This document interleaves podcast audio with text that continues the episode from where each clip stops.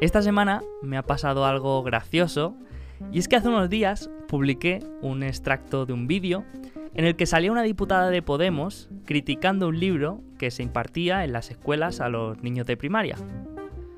Este libro era de economía y esta mujer se escandalizaba porque le enseñaba a los niños conceptos como el ahorro y la inversión y todo esto. Y bueno, el vídeo se hizo algo viral y lo vio mucha gente y genial, fantástico. La verdad es que es bastante fácil meterse con los de Podemos, así que tampoco es algo con lo que te puedas sentir especialmente orgulloso. Pero bueno, más allá de eso, lo que me pareció sorprendente es que a los dos días ese libro se había agotado en las principales tiendas de libros online.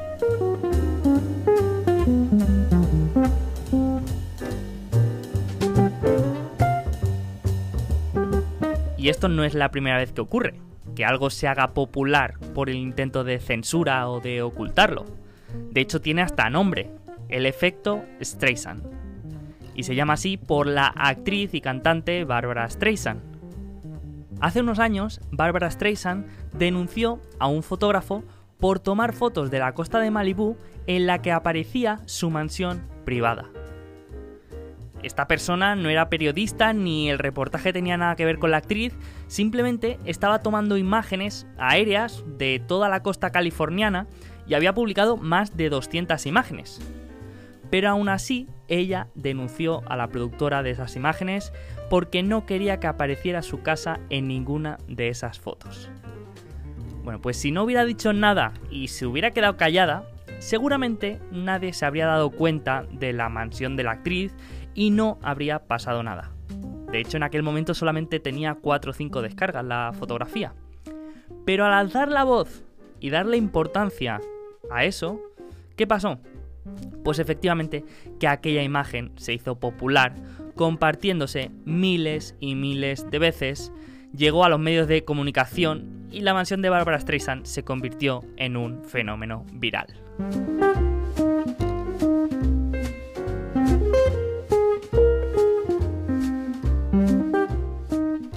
Al final es un poco de sentido común. Si le das importancia a algo, es más fácil que llame la atención. Pero este no es el único ejemplo de este fenómeno y se han dado muchísimos casos de individuos que al intentar ocultar o censurar algún contenido, ese contenido ha acabado haciéndose muy popular gracias a esas críticas, consiguiendo así, de manera paradójica, el efecto justamente contrario. Esto pasó, por ejemplo, con el caso de la película La entrevista, que fue censurada en Corea del Norte y eso le dio una publicidad increíble. O con un ejemplo más cercano que tenemos en España, con el libro de Fariña, que también fue censurado durante un tiempo y luego se convirtió en uno de los más vendidos del país. O con el caso de empresas como Uber y Cabify, en la que el mayor marketing es la guerra que le hacen los taxistas. O por último, en el caso de los youtubers, que cuando sale alguna noticia negativa de alguna de ellos, automáticamente le suben las visitas y aumenta su popularidad. Entonces, ¿qué podríamos decir que tienen en común ese libro de economía para niños, las empresas como Uber y Cabify y los youtubers? Bueno, pues una de las características que comparten es un concepto desarrollado por Nassim Taleb y es un concepto que viene a decir que son actores que se benefician de los estresores, que se benefician de las turbulencias, que salen bien parados de los conflictos. Es decir, que son antifrágiles.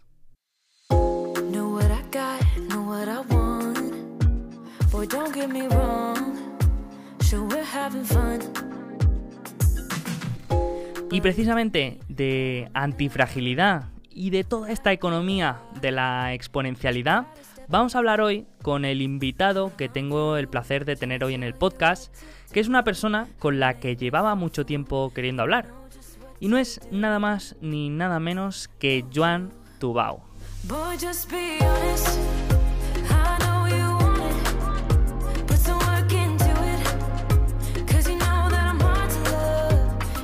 Joan es licenciado en Economía, profesor también de esta materia y creador de Cardinal. Un programa, bueno, un poco difícil de definir, pero muy interesante. Y por supuesto también autor de la newsletter, el podcast y la comunidad asociada a todo el proyecto Cardinal. Durante la charla hablamos de algunos de sus proyectos, de antifragilidad en las carreras profesionales y, como no, de su asignación de capital y de cómo invierte de manera personal.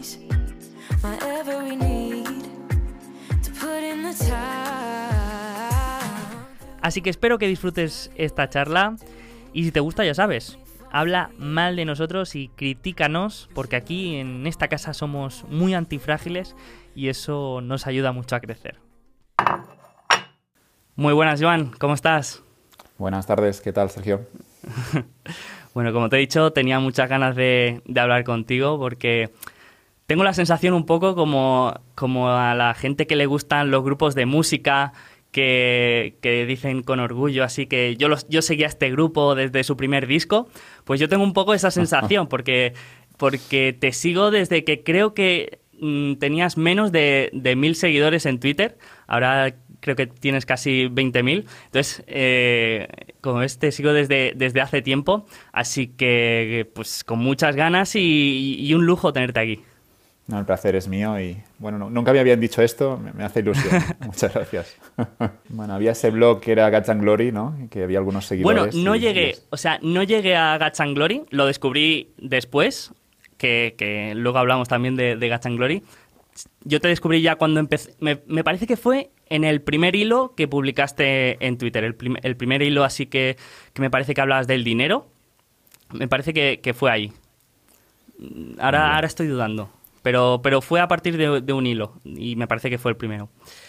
Y, otra de las cosas que, he aprendido y que, me han hecho reflexionar bastante de, por tu parte es el, es el tema de, de la productividad, ¿no? Que tú eres bastante crítico en eso y ayer justamente leí un artículo del blog Farnham Street que hablaba, que hablaba de esto, ¿no? De, la eficiencia como enemigo. Y me llamó mucho la atención porque tú hablas mucho de esto y, y, criticas mucho el error que cometemos de intentar siempre ser muy productivos, de buscar la máxima eficiencia, incluso a veces lo has caricaturizado con, con la imagen de los consultores, ¿no? Me parece en una newsletter. Entonces, eh, así por, por sacar un poco este tema que me parece muy interesante, ¿cuál crees que es el problema ahí? Que intentamos siempre estar ocupados, que nos sentimos importantes cuando tenemos la agenda llena.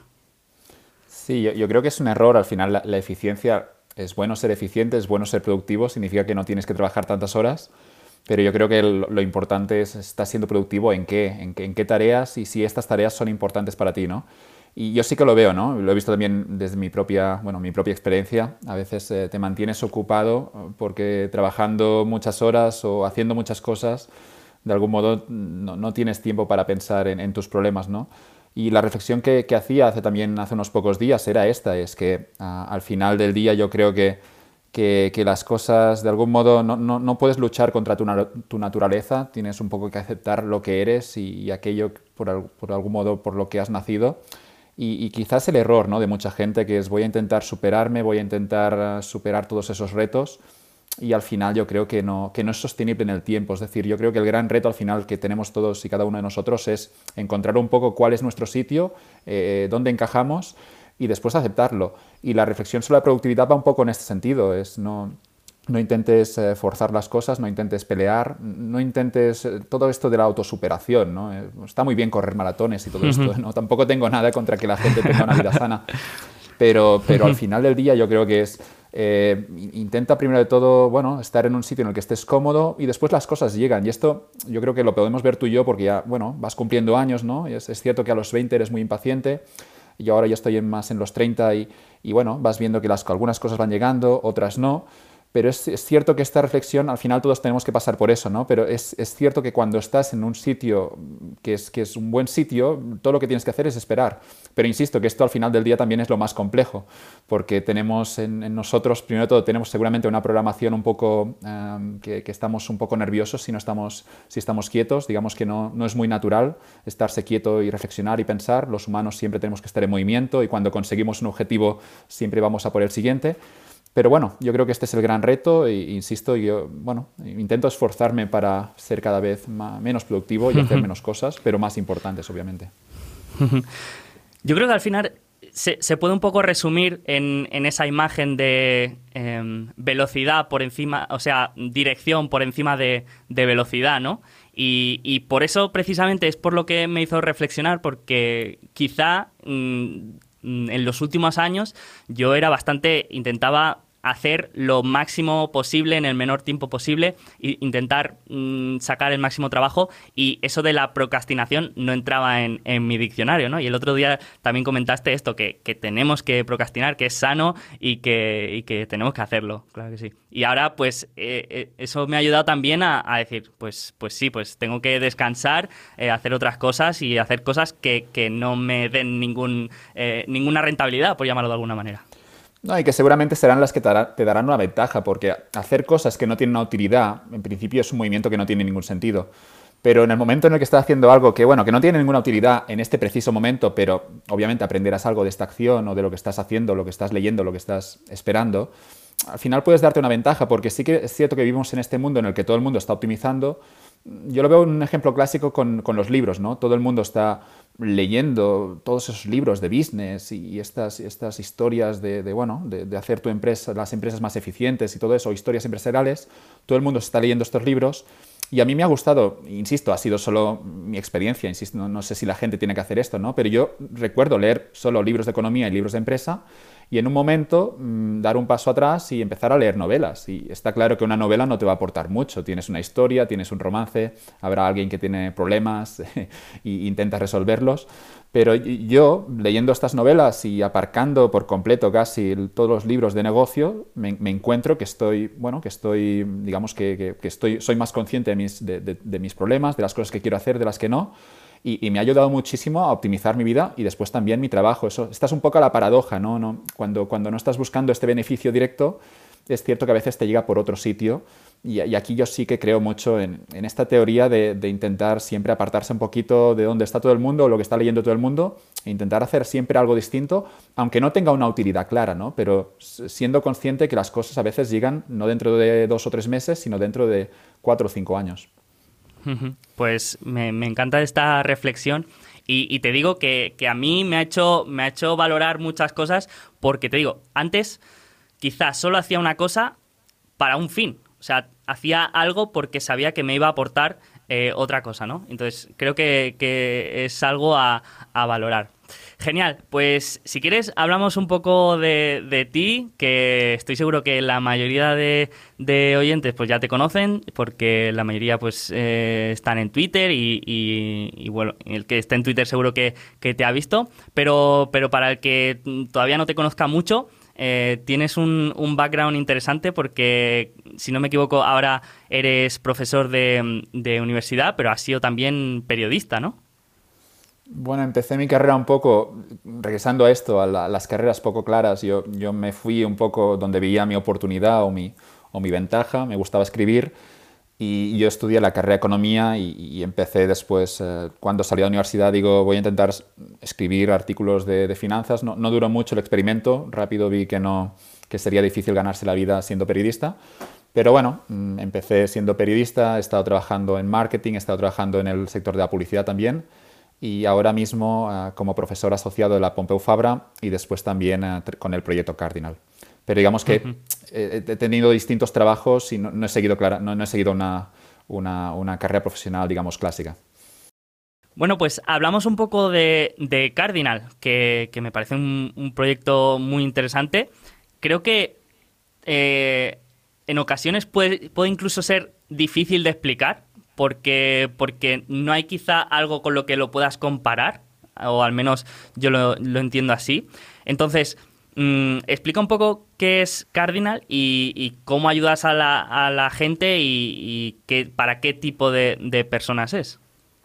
Sí, es, cierto que es un producto bastante especial. A mí, a mí incluso me, cuesta a veces explicarlo y no significa esto que no entienda mi producto. Yo lo entiendo, pero está claro que a veces cuesta cuesta explicar algo que tú sí que tienes claro interiormente. Pero con Cardinal lo, que yo entendí es que había una necesidad de, bueno, se podía plantear un, una especie de orientación profesional de otra manera, eh, con, con, un enfoque distinto. Mm, digamos que el punto de partida es que hay una, hay una demanda por orientación profesional, no solo entre los chavales de instituto o universidad, sino incluso gente que tiene 30 o 35 años o incluso 40. Por eso aparece el famoso coaching y, y todo esto, ¿no? todos estos cursos de, de, de, mejora, de, liderazgo, para, para, entender un poco quién eres y, y, y, saber bueno, actuar un poco en consecuencia. ¿no? Pero yo, viendo todo esto, simplemente llegué a la conclusión de que creo que, bueno, había gente que, algunos eran poco serios, pero sí que había algunos que, que lo hacían bien, pero yo veía que podía ofrecer con Cardinal un producto distinto. El producto, al final, Cardinal, eh, hay desde un curso hasta una comunidad, hasta también el newsletter que voy mandando todas las semanas, y lo único que quiero hacer es filtrar información. Aquí se asemejaría un poco a lo que comentabas antes de Farnham. Mm, es un, hay algunas similitudes con el proyecto de Farnham Street. Y, lo que hay en Cardinal es, vamos a intentar filtrar información de calidad para que la gente, nosotros no le vamos a decir a la gente lo que tiene que hacer. Eh, ya somos todos mayorcitos y cada uno sabe mejor lo que le conviene y lo que no. Y, todo eso del coaching o incluso un psicólogo yo creo que, la gente no tiene que, no, tienes que esperar que nadie te resuelva tus problemas. Pero con la idea de Cardinal es, vamos a intentar filtrar la información relevante, los modelos de decisión que puedan ayudarte, que son relevantes para tomar una mejor decisión, y filtrando estos contenidos quizá podemos ayudar también a, que, puedas gestionar mejor tu carrera profesional. La otra parte de Cardinal es un, poco de introspección, es entender, intentar entender eh, quién eres, eh, cuál, cuál, es tu lugar.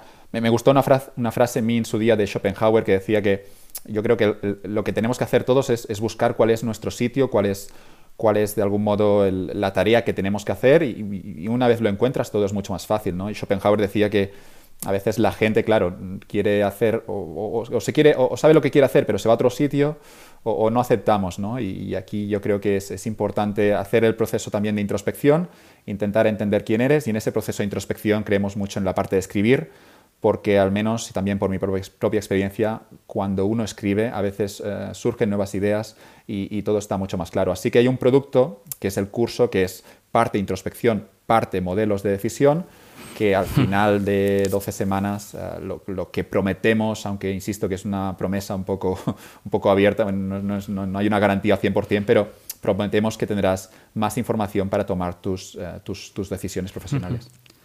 Vale, pero eh, es, es, digamos, un curso de contenido propio que hacéis vosotros y también de contenido de, de, otras personas que, que, filtráis, ¿no? Entiendo. Es contenido propio que hemos creado nosotros y después daremos algunas referencias. Habrá algún link o algunos, algunos libros, algunos pequeños fragmentos de algún libro, pero sobre todo con la recomendación de, de, ir filtrando muchos contenidos, eh, similar de nuevo a lo que podrías encontrar en Farnham, ¿no? donde te encontrarás seguramente los grandes clásicos, pero con el enfoque de Cardinal, que es siempre un poco distinto. Hay desde teorías de psicología, desde teorías también de economía, teorías de filosofía, para entender un poco mejor quiénes somos y, qué es, cuál es nuestra misión aquí. Pero hay, desde, hay contenido propio principalmente, pero después también citamos, nos gusta simplemente citar distintas referencias para, porque cada uno un poco se coge, encuentre sus modelos. ¿no? Yo creo que al final no hay una no hay un único consejo de carrera, todo el mundo tiene carreras distintas, todos tenemos distintas personalidades, pero, pero bueno, digamos que, que, un consejo que puede ser de mucha utilidad para uno puede ser el desastre para otro, ¿no? Y, y aquí hay que vigilar, pero sí que desde Cardinal veo claro que vamos a dar todas las referencias como una caja de herramientas, diría yo, ¿no? Vamos a intentar dar todas las herramientas y después que cada uno coja las piezas que, que, que le sean de utilidad. Pero digamos que no está enfocado a, ninguna carrera, ni economía, ni periodismo, ni ninguna en concreto, ¿no? Es, digamos, más abierta. Es todo abierto, sí. Es cualquier, cualquier persona que, quiera tomar mejores decisiones. Y insisto, ya no es el curso. desde el boletín, al menos mi, objetivo ahora es todos los fines de semana, todos los sábados, ir compartiendo, ir filtrando estos contenidos que, insisto, son de utilidad, creo yo, para cualquier persona que simplemente tenga que tomar decisiones. Así que somos todos. Sí, sí, no, aparte e, es eso, ¿no? El, ecosistema de, aprendizaje que, has creado que, me parece brutal. Ya no por el curso, sino la newsletter que, sigo me, encanta. Es de esas lecturas que, nunca fallan. Eh, aparte también has empezado hace poco un podcast. Em, explica un poco el, podcast, cómo ha surgido, qué te has encontrado, cómo ves el mundo podcasting. Ya, e, es diferente cuando estás en el lado del, entrevistado al, entrevistador, ¿verdad? Sí, es, cambia, cambia mucho. Es, eh, lo del podcast, eh, siempre había dicho que el podcast no era un sitio en el que quería entrar porque veía un mercado saturado, pero bueno, al final yo creo que tenía sentido, encajaba con el producto, encajaba con, con lo que quería ser Cardinal y, empecé el podcast a, principios de, año y, la verdad es que muy bien, con, con invitado. Al final yo creo que el podcast eh, es, un buen formato, ¿no? Tener, sobre todo también, bueno, tener para filtrar ideas, ¿no? Y, la clave yo creo que es tener mucha variedad, gente distinta, gente, gente rara, en el buen sentido de la palabra. Y, la verdad es que también yo muy cómodo, al menos desde cuando estoy en la, desde el otro sitio, desde la otra silla. La verdad es que también lo disfruto muchísimo. Vale. ¿Y la, y la newsletter? que quien no la conozca que, se suscriba ya porque eh, es, de las mejores que, hay en, español. ¿Qué, comentas ahí? ¿De qué hablas? Eh, hay bastante contenido relacionado con, carreras profesionales, pero también es muy abierto y, puedes encontrar de todo prácticamente. Sí, son, son ideas de carrera, son ideas que al final, la, idea del, boletín, eh, de la newsletter, es, cosas que quizá me hubiera gustado saber cuando tenía 20 años y, que nadie me dijo, ¿no? Ah, y recuerdo, yo creo que todos podríamos citar muchos errores que cometimos a los 20 años o cosas que no sabíamos. Un ejemplo podría ser eh, el interés compuesto, ¿no? Es esa, teoría que, donde obviamente tienes que acumular capital durante un tiempo y después, dentro de, de 3 o 4 años, vas a ver los beneficios. Pero, pero claro, nadie te cuenta estas historias, nadie te cuenta estas teorías y, un poco el objetivo de la newsletter es, es, filtrar esos contenidos pensando en este target, sobre todo de, de, chicos y chicas de, 20, 21 años que, estén empezando su carrera profesional. Pero lo que me he dado cuenta también a medida que iba escribiendo es que al menos la newsletter parece que, es de utilidad no solo para los jóvenes, sino también para, los más adultos y, el objetivo es filtrar información. Yo, yo la newsletter también la, hago un poco, la, empecé para escribir. A mí me gusta escribir y, siempre que he escrito es cierto que a veces llega una audiencia, pero yo creo que si en la newsletter de Cardinal hubiera solo, no sé, cuatro o cinco seguidores, yo la seguiría publicando porque escribir en mi caso concreto me ayuda muchísimo a estructurar las ideas, me ayuda a entender mejor lo que, lo, lo que, lo que estaba pensando, pero ahora lo pongo en el papel y, sale escrito y sale con unas palabras, después de mucho esfuerzo, esfuerzo eh, sale con unas palabras exactas y después lo entiendo mejor. En este proceso de escribir entiendo mejor lo que estaba pensando e incluso llego a generar alguna idea nueva. Eh, yo creo que es la parte más fascinante del proceso de, escribir. Ah, puedes llegar, puedes, puedes crear nuevas ideas cuando estás delante del folio, intentas pensar y en ese proceso de escribir sale alguna idea pero simplemente porque estás trabajando y estás insistiendo.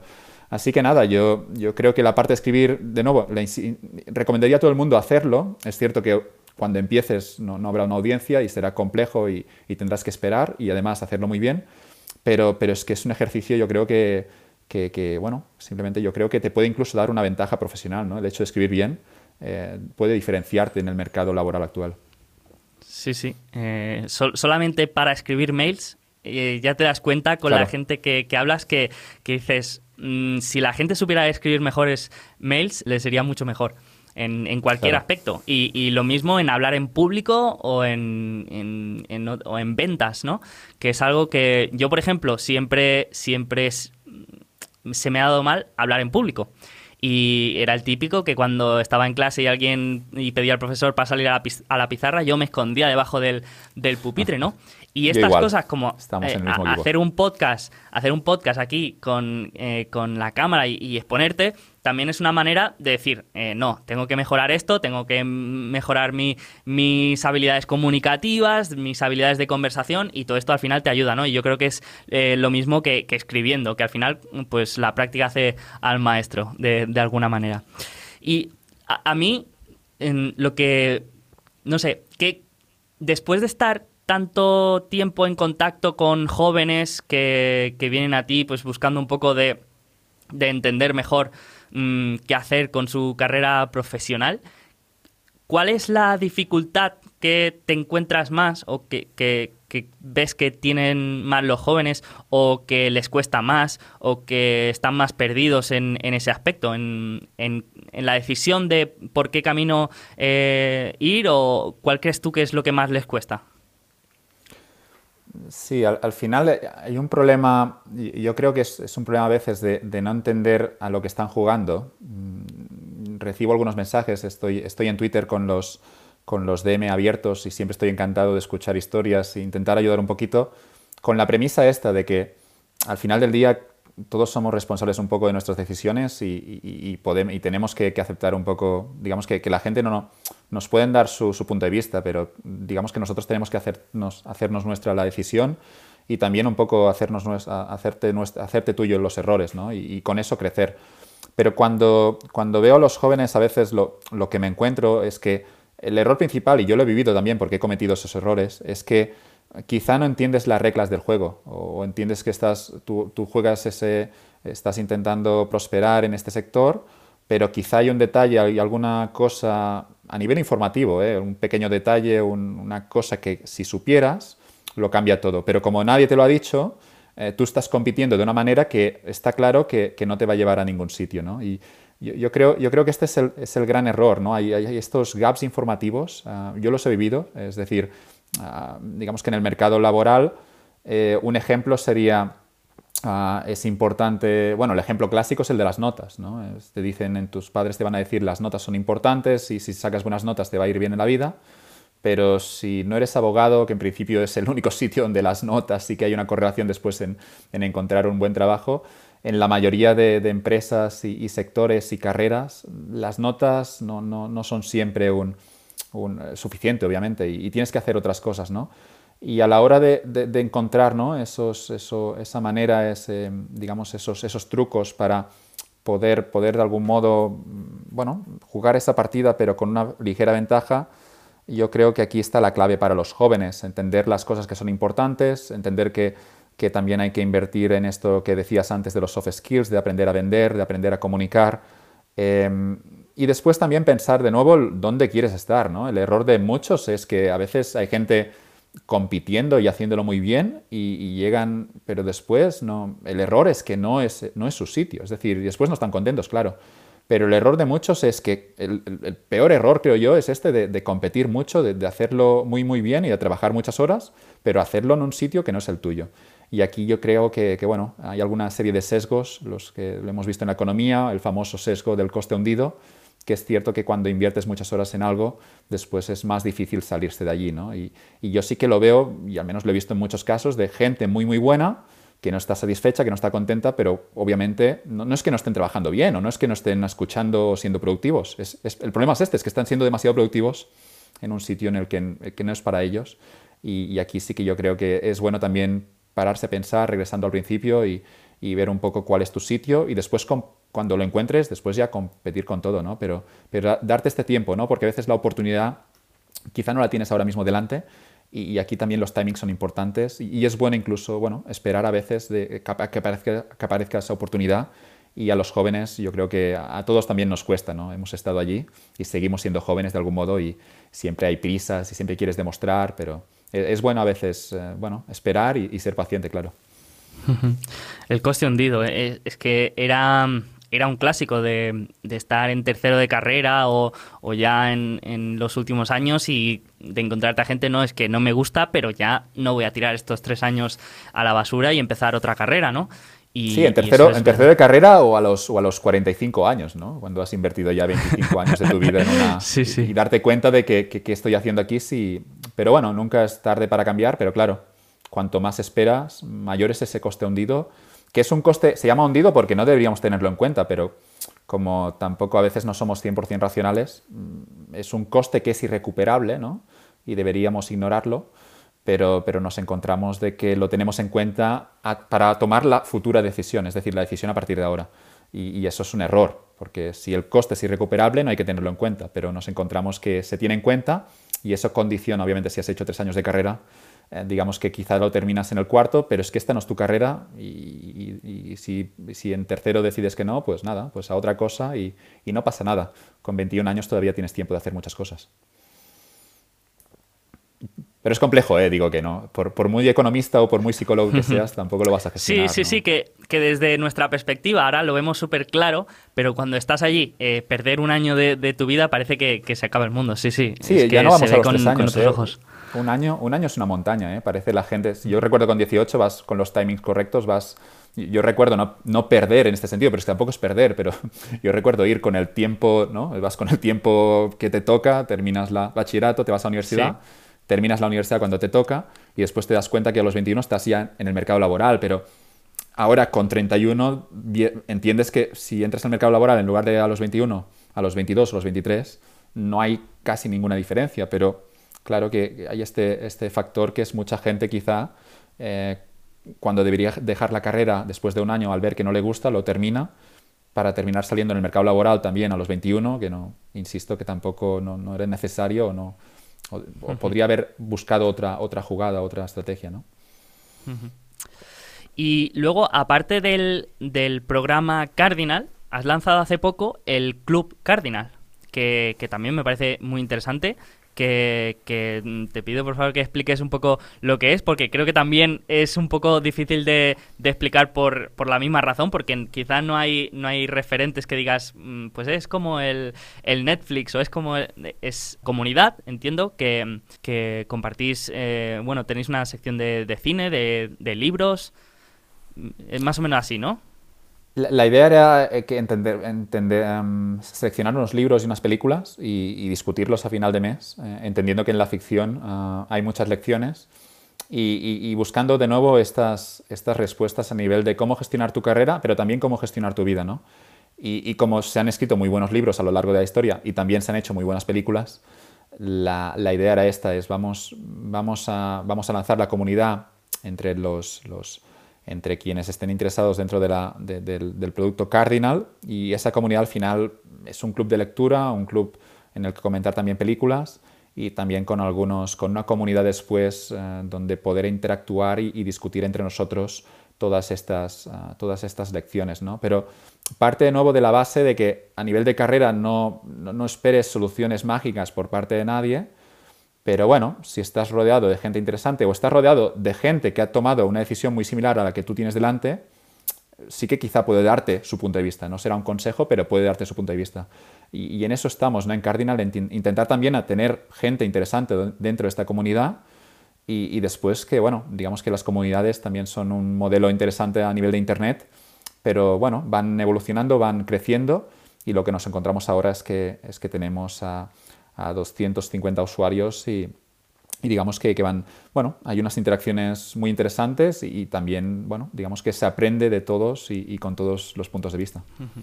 Es, muy bueno porque en, en, nuestro mundo, por ejemplo, en el mundo así más, más financiero, solemos recomendar libros eh, los que quieras. Te recomiendo 100 aquí, te hago una lista, pero jamás hemos recomendado películas o no se, no se, suelen, no se suele hablar de, películas, ¿no? Y eso me llamó mucho la atención.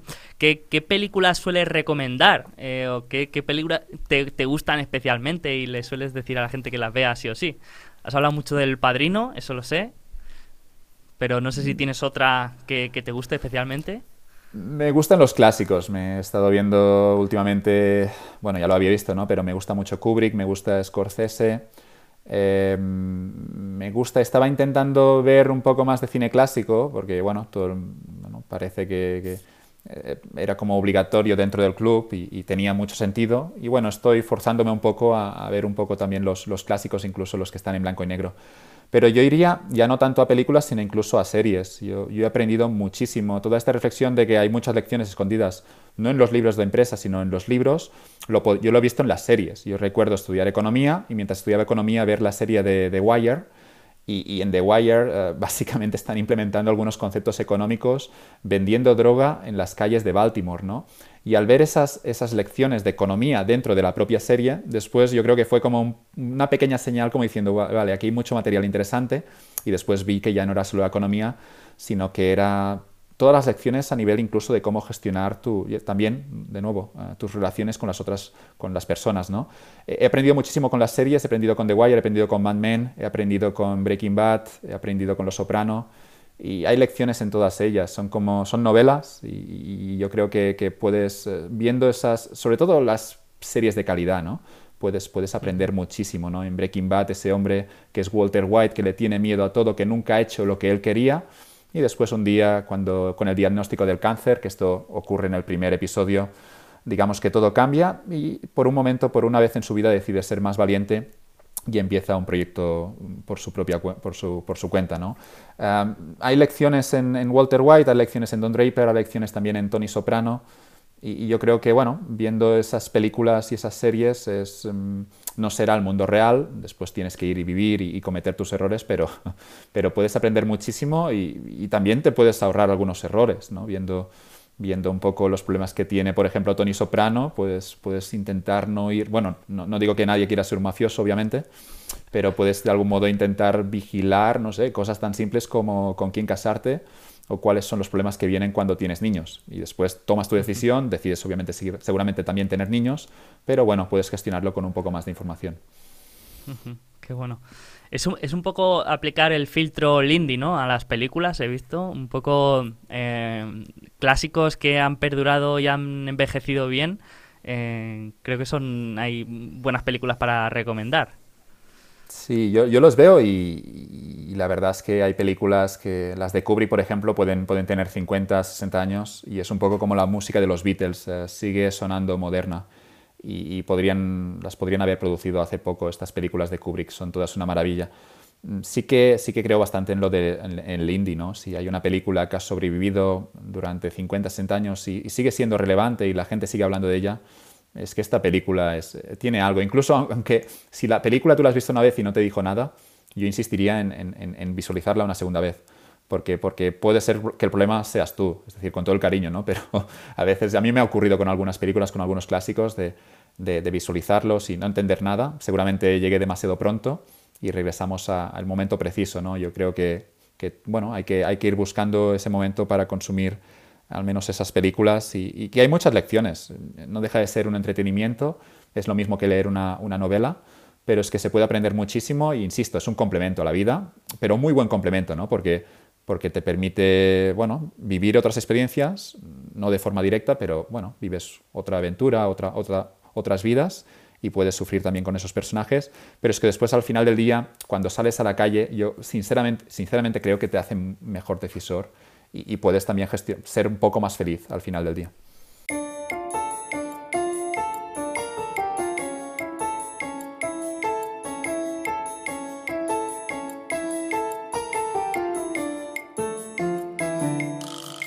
Hacemos una pequeña pausa para descansar la voz y estirar las piernas. Y mientras tanto, aprovecho como siempre para agradecer a todos los miembros de Alfa Positivo por hacer que esto pueda funcionar y que podamos seguir trayendo a personas tan top como Joan Tubao.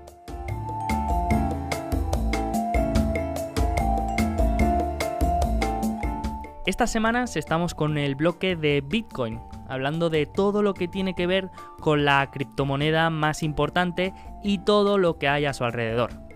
Así que no veo un mejor momento ahora que Elon Musk ha hecho como siempre de las suyas para entender un poco mejor este activo que estoy seguro que seguirá dando guerra en el futuro.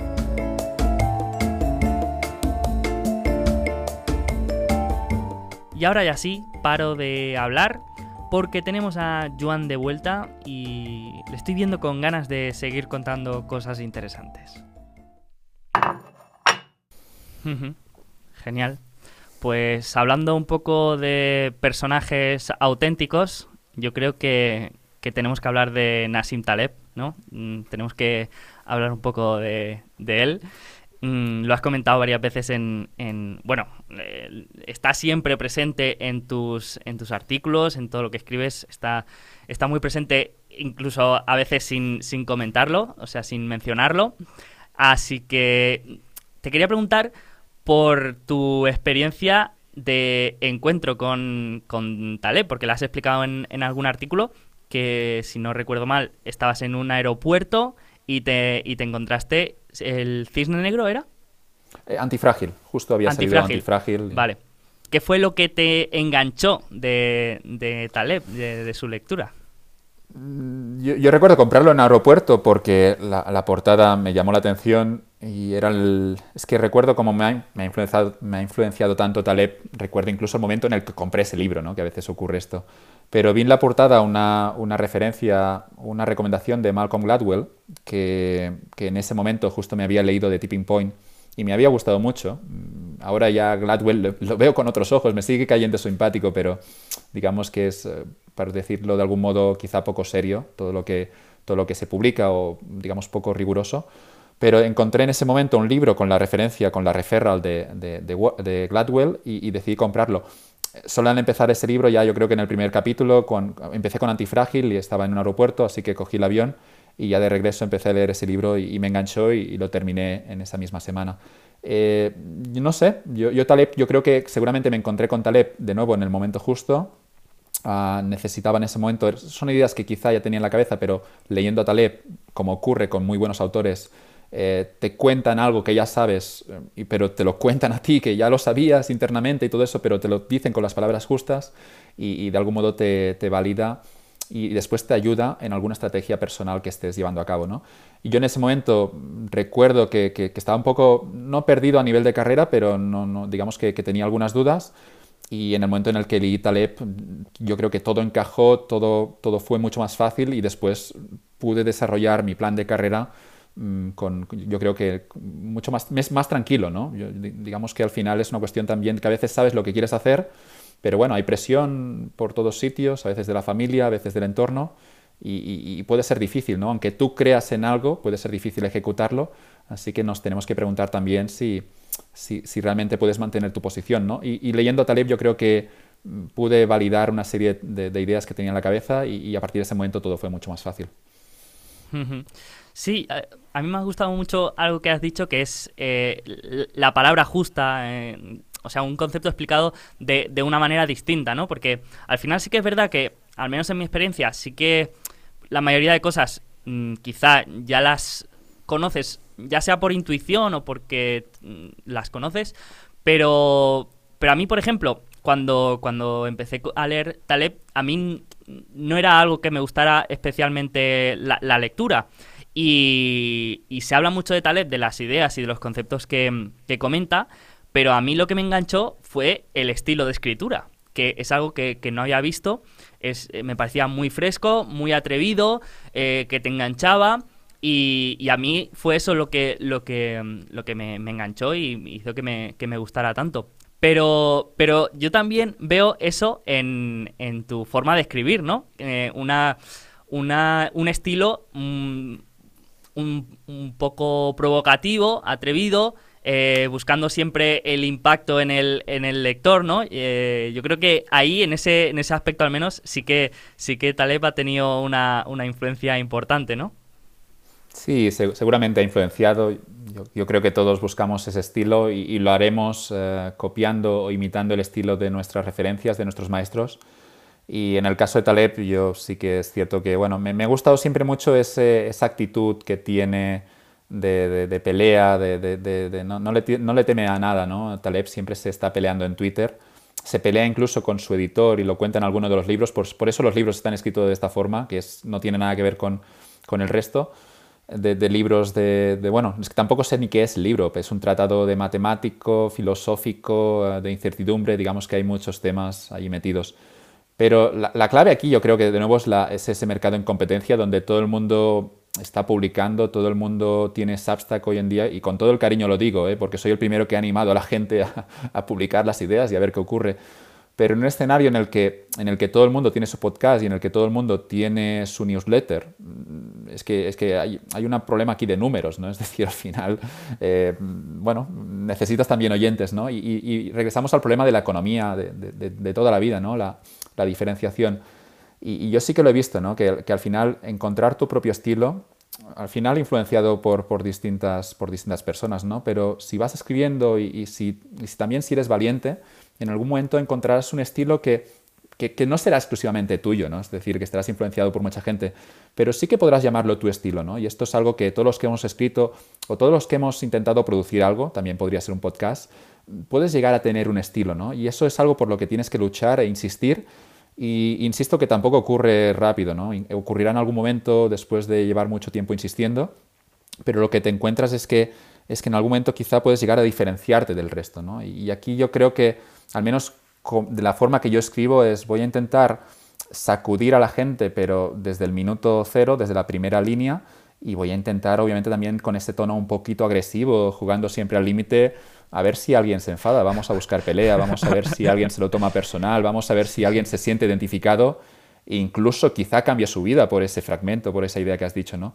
Y yo lo, que busco es esto, pero lo busco entendiendo que estoy en un mercado en competencia donde todo el mundo está escribiendo y, todo el mundo intenta diferenciarse, pero hay este reto que es, tienes que hacer algo distinto, o tienes que ser agresivo, o tienes que ser divertido, o tienes que ser sexy intelectualmente. Tienes que hacer algo porque si no te encontrarás de que tu texto no, no, no correrá, no, la gente no lo recomendará porque ya hay mucha gente escribiendo esto. Así que nada, yo lo que busco siempre es esto, al menos he encontrado ese estilo un poco siendo, siendo un poco agresivo, influenciado por Taleb, influenciado también quizá por Holloweb, uh, el francés, Beiderbert, también el, el, publicista francés, viendo un poco lo que escribían y, me, gustó, me, me gustó este, este, tono macarrilla y, buscando siempre ahí la, bueno, un poco que, que, la gente se sienta un poco atacada, pero claro, quieres atacarles, pero tampoco quieres que cierren la pestaña, así que siempre, siempre jugando al límite. Qué bueno, que para el que lea ahora tu newsletter, tenemos que decir que esto no tiene nada que ver con lo que había en and Glory, que ahí sí que era... Eh, quizá mm, un nivel más alto, ¿no? Digamos, de, atrevimiento. Ahí sí que era mucho más directo. Y, ahora, mm, el, que, el que venga de Gats Glory eh, va a decir, bueno, Joan ya, ya se ha, comercializado, ya no es el que era. Pero, pero sí, sí, en Gats Glory eh, era un poco más picante, ¿no? Sí, voy, voy a intentar recuperarlo. Mi, mi ilusión es que, bueno, ahora con Cardinal era un proyecto un poco más corporativo y tenía sentido hacerlo más formal y a ver cómo salía también experimentando, a ver si se podía ser más serio y manteniendo un poco también ese, ese tono y de vez en cuando meter alguna línea, alguna algún ataque directo al oyente e intentar a ver si sacudirle, ¿no? que es lo que buscan al final los, escritores. Pero con Guts and Glory yo lo que tenía son textos con 22 años, 23 años. Eran textos que tampoco había un oyente claro, eran textos que me escribía para mí, cosas que quiero que pasen y cosas que no quiero que pasen. Y lo dejaba escrito de forma muy directa, de forma muy agresiva y, mi ilusión obviamente es que quizá ahora no es el momento, pero dentro de poco seguramente, ¿por qué no volver a publicar esos textos y volver a, volver a escribir un poco con ese, con ese tono? Está claro que, bueno, lo que escribes con 23 o 24 años, tú vas evolucionando, mm, también es, bueno, vas creciendo. No sé si te haces más conservador, esto seguramente es la parte más triste, pero, pero en mi cabeza es como que, bueno, que se podría recuperar en algún momento ese tono, no, no, no sería un problema.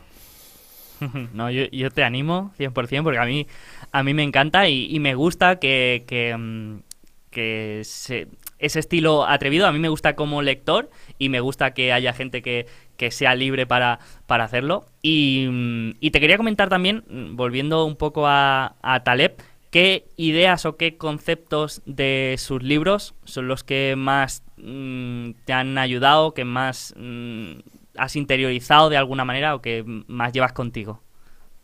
Sí, con Talepa yo, yo creo que hay dos fragmentos. Tengo el, libro, todos los libros subrayadísimos, pero hay, hay dos fragmentos que, que, siempre recuerdo. Uno es el de la exposición positiva. Eh, la idea de Taleb, y esta yo creo que es muy importante, dice algo así como que las oportunidades mm, creemos que son frecuentes, pero dice Taleb que son muy, muy escasas. Que las buenas oportunidades ocurren tres o cuatro veces en tu vida. Y lo que viene a decir Taleb es que cuando identifiques que hay una oportunidad delante, lo dejes todo y, la aproveches. Y después, si no tiene recorrido, pues nada, no pasa, no ocurre nada, pero, pero al menos que, que por tu parte no, no, que, no, que no sea tu culpa. ¿no? Eh, lo que dice Taleb, él, entiende la incertidumbre, él, entiende el mundo como un, un lugar que no puedes controlar eh, y, por eso plantea, primero escribió Antifrágil, no, primero escribió eh, el, Full by Randomness, luego escribió Cisne Negro antes de la crisis de 2007 y después ya en 2011-2012 escribió Antifrágil. Y todo lo que plantea en sus libros, eh, sobre todo en Antifrágil, es no puedes controlar lo que ocurre en el mundo, pero si tienes un perfil que cuando hay turbulencias sale beneficiado, de aquí el concepto de antifrágil, eh, todo te irá mejor y, todo, será, todo será mucho más fácil, porque ya no, digamos que, el, er, bueno, el error, no me atrevería a decir que es un error, ¿no? Pero la mayoría de las personas, como gestionan su vida, es voy a intentar asegurar el máximo de cosas posibles y, voy a construir algo en un entorno en el que espero que no haya turbulencias, ¿de acuerdo? Pero lo que dice Taleb es que esto es un error. Dice que, digamos que la incertidumbre es algo que, estará allí, te guste o no, y, y, tú lo que, tu obsesión tiene que ser un poco construirte un perfil no que minimice las turbulencias, sino que cuando lleguen turbulencias y cuando llegue incluso una crisis, eh, tú no lo temas. Por distintos, digamos que hablamos aquí de distintas cosas, hablamos de lo que sabes hacer, hablamos también del dinero que tienes ahorrado, digamos que puedes, puedes ser antifrágil a nivel financiero, puedes ser antifrágil a nivel incluso espiritual, pero lo que viene a decir Taleb es no le temas a la incertidumbre, porque no es una buena estrategia, porque tarde o temprano llegan a las crisis y, no es una manera inteligente de gestionar tu carrera profesional. el concepto que me impresionó más a mí yo creo que es el de la exposición positiva. Significa estar en un sitio donde ocurren cosas positivas, pero no, sabes cuándo ocurrirá. Regresamos también al cisne negro, ¿no? Esos, esas incógnitas que no tenemos controladas, que están fuera de los mapas. Pero con la exposición positiva es, yo, estoy, yo sé que estoy en el sitio correcto y, a partir de aquí yo lo, que, lo que tengo que hacer es esperar, ¿no? Y sobre todo identificar la oportunidad. Y, el concepto de exposición positiva, positiva, Taleb lo decía algo así como, hay que ir a las fiestas, hay que ir a los sitios. Él, me, me quedó esta frase de ir a las fiestas, en el sentido de, si vas a una fiesta, puedes conocer a gente y esta gente de nuevo, no hay una ganancia directa en ese, en ese momento concreto. Bueno, más allá de lo que quieras buscar en una, fiesta, si es, si es alcohol o es, o es, conocer a gente, ¿no? Pero más allá de esto, el, hecho de ir a, las fiestas a nivel de carrera me, impactó en ese momento. Digo, vale, esto, esto es potente, esto es distinto y esto obviamente quizá es útil, ¿no? Y lo que cree mucho Taleb es estar en sitios donde ocurran cosas. Por mucho que haya ahora todo eso del teletrabajo y todo eso, Taleb cree que las ciudades seguirán existiendo porque estar en Nueva York o estar en Madrid... Eh, o estar en, Barcelona, es estar rodeado de más gente, estar conectado con otras personas y aquí siempre ocurren cosas, ¿no? Y, lo que dice Taleb es que, claro, por muy, conectados que estemos y, por mucho que haya teletrabajo, al final del día tiene un valor, sobre todo, especialmente si tienes 25 o 30 años, vivir en Nueva York quizá un tiempo puedes destapar oportunidades increíbles. ¿no? Y, Taleb cree mucho en esos entornos de crecimiento, esos entornos de exposición positiva, en los que te pueden ocurrir cosas positivas, pero no sabes cuáles son. Así que es un poco también un salto de fe. Tienes que estar expuesto a ellas y después es estar con los ojos abiertos y ir a muchos sitios, moverte mucho y, sobre, bueno, ir a muchas fiestas. ¿no? De hecho, muchos de los conceptos que encuentras en, en Antifrágil es que son muy aplicables después a todo el tema de diseño de carrera y de, gestión de, tu, de, tu, carrera profesional, ¿no? Eh, de, hecho, creo que, lo mencionas bastante y, mm, por ejemplo, ¿qué crees tú, por ejemplo, cualidades que para un joven a la hora de por ejemplo, acabar la universidad o en, los 20, 22 años, ¿qué cualidades crees tú que pueden hacer antifrágil después a, esa persona a la hora de enfrentarse al, mundo laboral y también de, buscar esa exposición positiva? Por ejemplo, yo lo que animo siempre es, por ejemplo, a que tengan su blog o a que tengan su cuenta de Twitter activa, porque eso no, entre comillas, no tiene downside, digamos, a no ser que que digas locuras, mm, todo lo que te puede pasar es que, es que mm, la gente te reconozca. Lo peor que te puede pasar es que te ignoren y que nadie se fije en ti. Pero digamos que todo lo que te puede pasar es, es opcionalidad, ¿no? Es exposición positiva. Eh, esto sería un ejemplo. Mm, ¿Qué crees tú, que, o estrategia, cualidad que, puede ser interesante para, para jóvenes de, de 20, 22 años? Sí, no, decías esto de las redes y es exposición positiva, pero es que además, aunque te ignoren, puedes escuchar, digamos que puedes, mm, gratuitamente puedes escuchar ideas muy buenas y, puedes eh, seguir a perfiles muy interesantes e incluso puedes contactar con ellos. Yo creo que al principio de una carrera lo más importante es desarrollar lo que se llama capital, sí, yo creo que es la teoría del el capital humano, es decir, aprender a hacer algo. Aquí hablaremos de dos tipos de, habilidades. Una es, digamos, lo que sería el conocimiento específico, que solo puedes implementar en un sitio concreto. Y el otro sería un conocimiento más polivalente, con habilidades que te pueden servir en distintas industrias. Aquí iríamos al arte de vender, a la persuasión, persuasión el hecho de, saber gestionar el riesgo, trabajar en equipo, todas estas historias. Eh, con el conocimiento específico sigue siendo importante. Vivimos en una economía hiperespecializada y te pagan por hacer una o dos cosas. Así que también tú tienes que desarrollarte.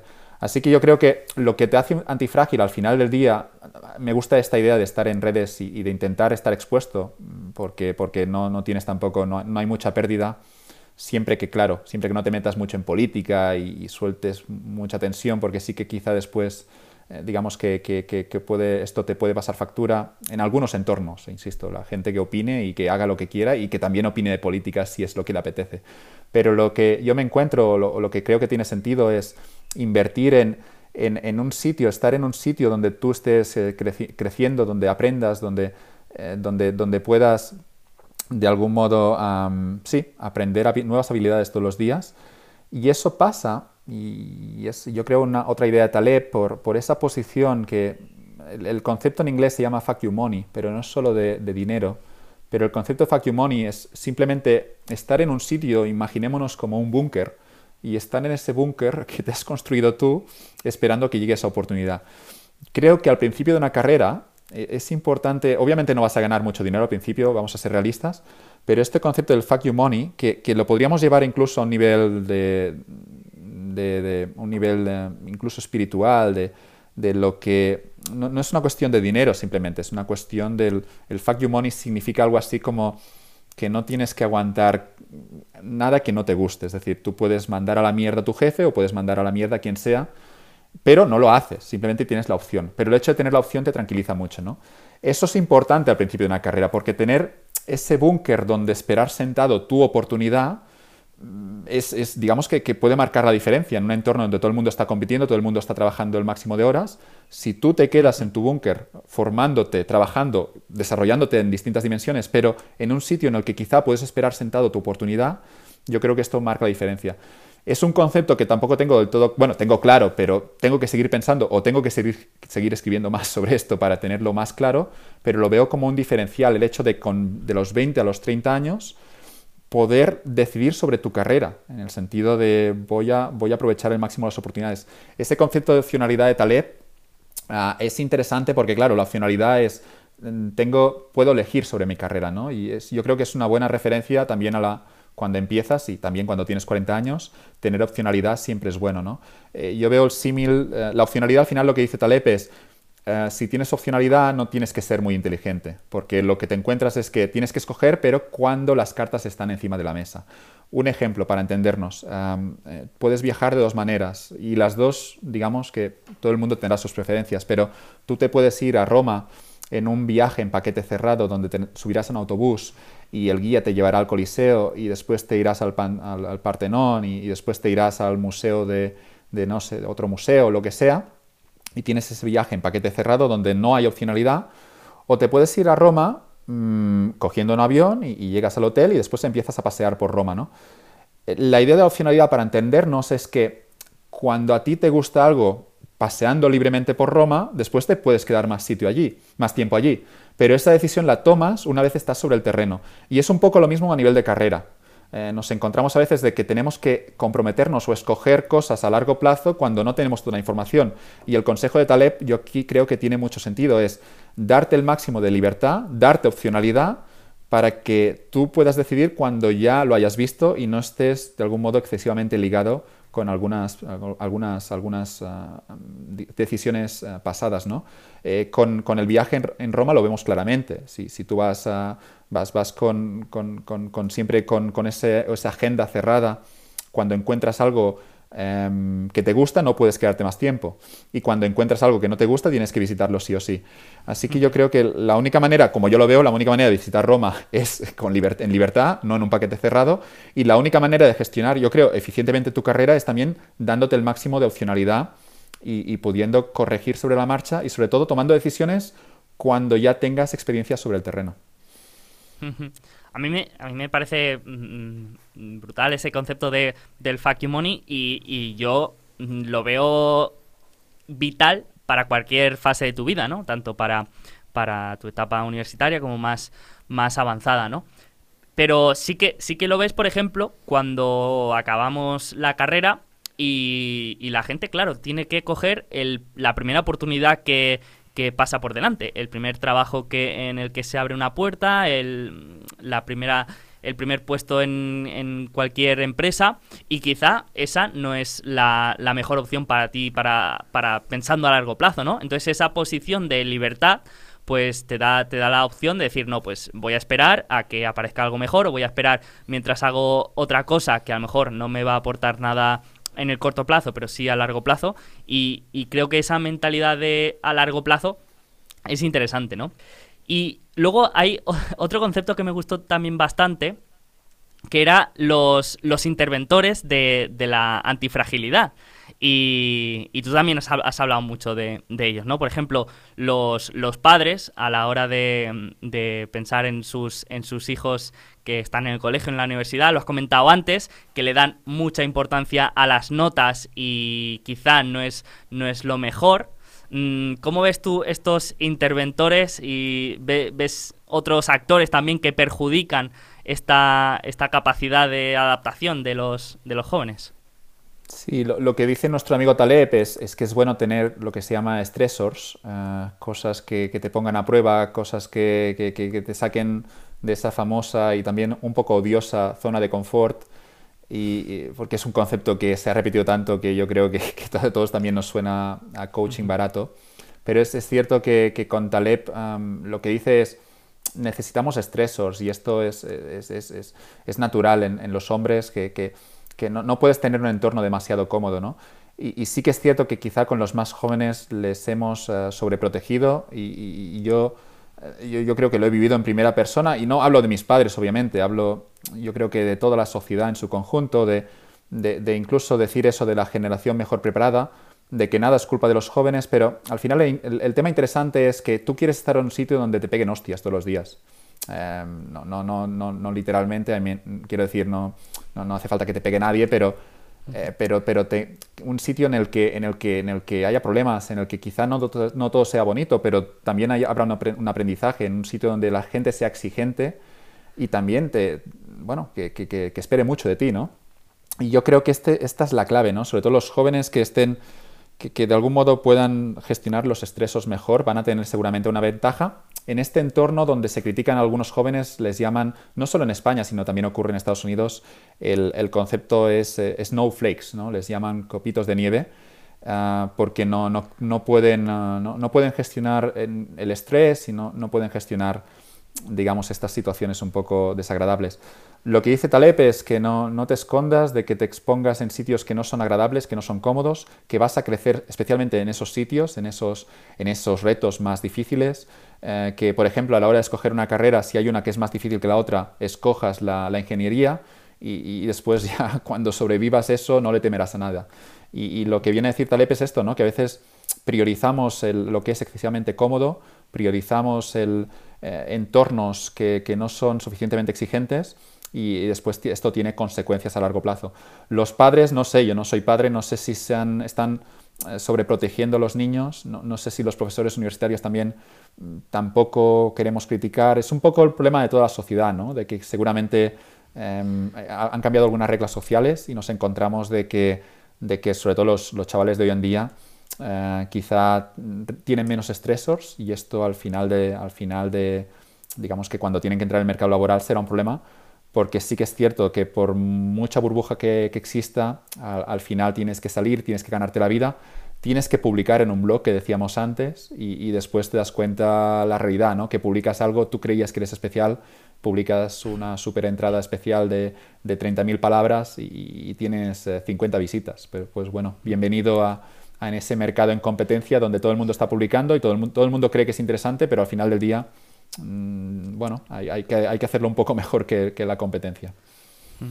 Esto me recuerda al, meme que, seguro que conoces, que es este de tiempos difíciles crean hombres difíciles, hombres difíciles crean eh, tiempos buenos y los tiempos buenos crean eh, personas débiles.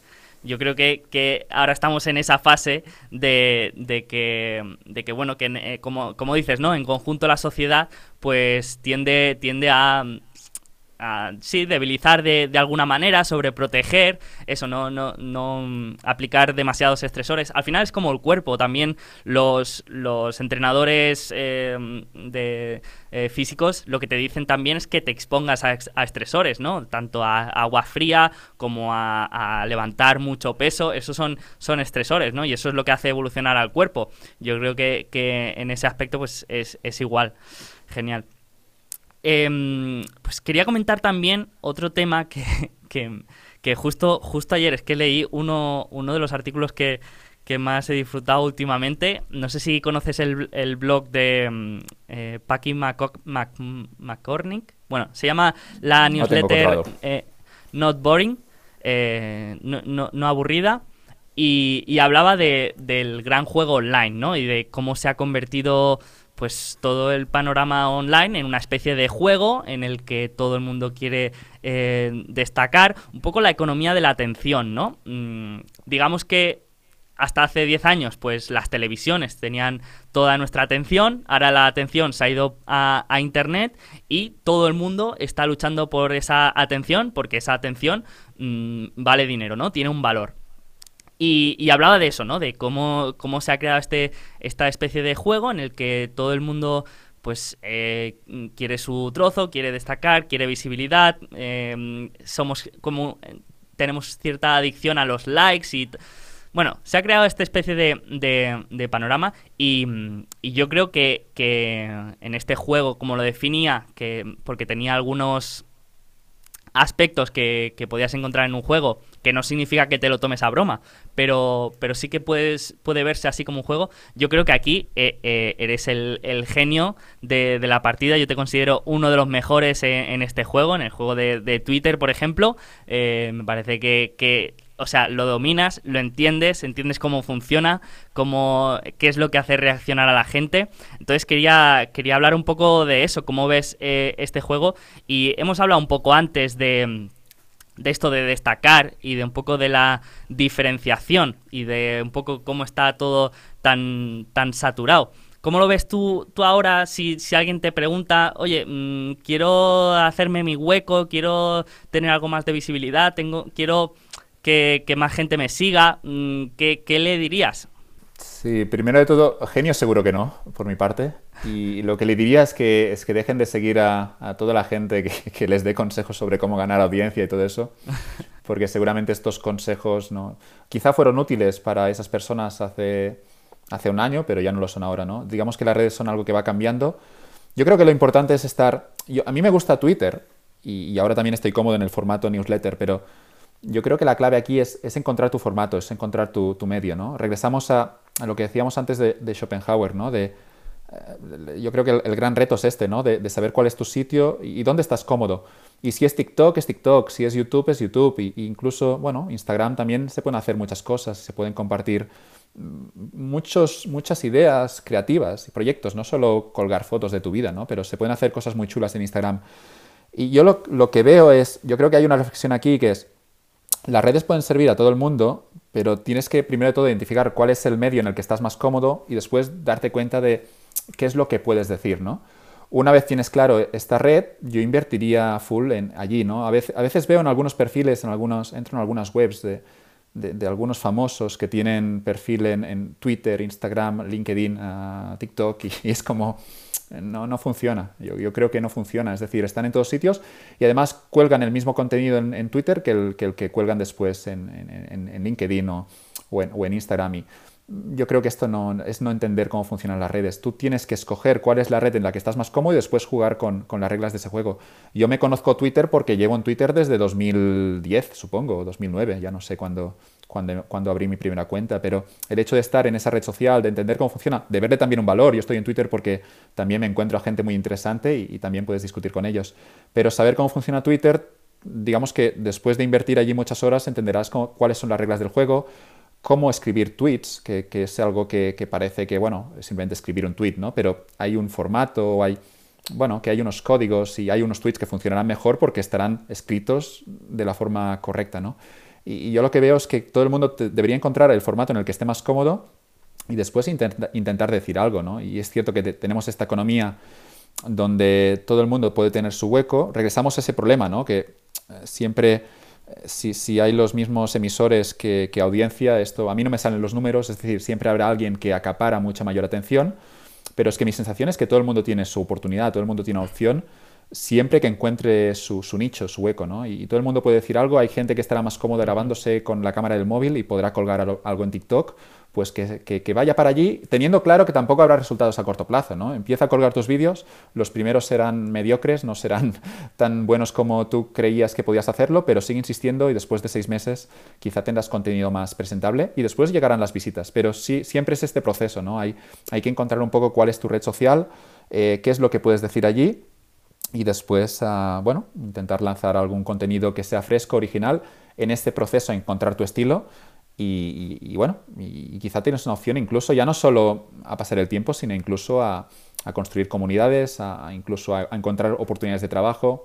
Eso de las redes sociales es una oportunidad de arbitraje que no todo el mundo usa, ¿no? Porque es cierto que todo el mundo está en Instagram colgando sus fotos de las vacaciones, pero estar en, con un, en un sentido un poco más, no solo personal de voy a compartir mi vida, sino voy a intentar no, con un objetivo directo, regresamos a eso de que cuando buscas conseguir trabajo con esa acción no va a funcionar así, pero si estás en Twitter porque tu objetivo es conocer a gente interesante y vas a tuitear cosas, digamos que Twitter te puede filtrar información y puedes terminar conociendo gente también muy, muy eh, top. Así que nada, yo, yo, creo que sin ese objetivo en mente, es cierto que Twitter después también te puede dar eh, oportunidades laborales. Y, yo creo que, que, aquí los que lo hemos identificado eh, seguramente tenemos una ventaja. Sí, totalmente de acuerdo. Eh, yo, por añadir algo, una cosa que, veo y que, y que creo que tú lo tienes bastante claro es que no se puede agradar a todo el mundo. Y que, y que, o sea, los que mejor lo hacen son los que más polarizan, entre, entre comillas, ¿no? Gente que tiene mucha visibilidad es porque polariza mucho. Y, y un error que, que yo he cometido, por ejemplo, es querer agradar a todo el mundo y caerle simpático a todo el mundo y, que a todo el mundo le guste. Y eso es imposible, ¿no? Y, yo, por, por, añadir algo, em, eso, ¿no? Pero me parece muy, muy importante y que y hablar de que cada vez las redes sociales van a tener más importancia, tanto ya no solo a nivel eh, de social, sino eh, en, tu, en tu propia carrera mm, laboral, mm, tus oportunidades que se te pueden abrir, eh, cada vez más gente me encuentro que ha encontrado trabajo a través de Twitter o mm, hablando con alguien o que le han encontrado de alguna manera, pero en las redes, ¿no? Entonces creo que ya para, para alguien de, de, menos de 30 años es casi obligado estar ahí y, estar activo. Lo de polarizar, lo de es importante, digo. Digo que polarizar está bien es, cierto que el instinto de agradar lo tenemos todos, pero luego te das cuenta con los años que, claro, que no, no, es imposible estar, digamos, que, todo el mundo te, aplauda y, que no puedes hacerlo, no es una buena estrategia. Es decir, es mejor eh, ser tú mismo, publicar lo que consideres y después algunos te aplaudirán y otros obviamente te criticarán. Pero yo lo de polarizar lo veo muy claro también a nivel de marketing. El, el hecho de estar en los dos extremos hace que hablen de ti, ¿no? Y, y yo justo hoy en Twitter veía a alguien que decía, yo creo que era Carlos Otermin, que es un gran perfil en Twitter, bueno, que es, es, un gran, es un gran tipo y también tiene un gran perfil en Twitter, por ese orden. Y Carlos Otermin lo, lo que comentaba es que Nomadland, la película, era, era un desastre, era, era súper mala. El hecho de que digan que una película es súper mala, a mí ya me crea atención, ahora quiero verla incluso. Porque después ha salido otro tweet, no sé quién le ha contestado, diciendo, estás equivocado, es una obra maestra, es magnífica pero este es el mejor marketing. Y, todo empieza diciendo que esta película es una porquería, ¿no? Y, me viene alguno, a la cabeza algunos clásicos del cine como podría ser Sharknado o Sharknado 2, que básicamente es un, tornado que tiene tiburones dentro. Obviamente esto no es un clásico, es una película que creo que es muy mala, pero es tan tan mala que, al final terminas viendo un día. Digo, esto, esta idea no puede ser, ¿no? Con Novan Land es una película que creo que, bueno, que está nominado a Oscar, pero el hecho de que Carlos la haya criticado tanto, a mí me llama la atención. Y esto, yo creo que hay una lección de marketing aquí, que es eh, polarizar siempre es bueno, incluso cuando, cuando llegan comentarios negativos, porque aquí lo peor, y esto es evidente, es, es, la es el hecho de que te, que te ignoren, ¿no? Y, si alguien te, está criticando, yo al menos, al menos en redes, no en todos los ámbitos, sino para todas las marcas, pero sí que es cierto que, que a veces cuando, cuando hay una crítica, siempre que seas capaz también de tener a alguien que te defienda, porque si todo el mundo te está criticando, entonces como marca estás hundido, Pero, pero cuando, hay una, cuando alguien te critica, pero también terminas levantando mucha admiración por otros, por otros usuarios, se genera ese debate y aquí tienes marketing gratuito.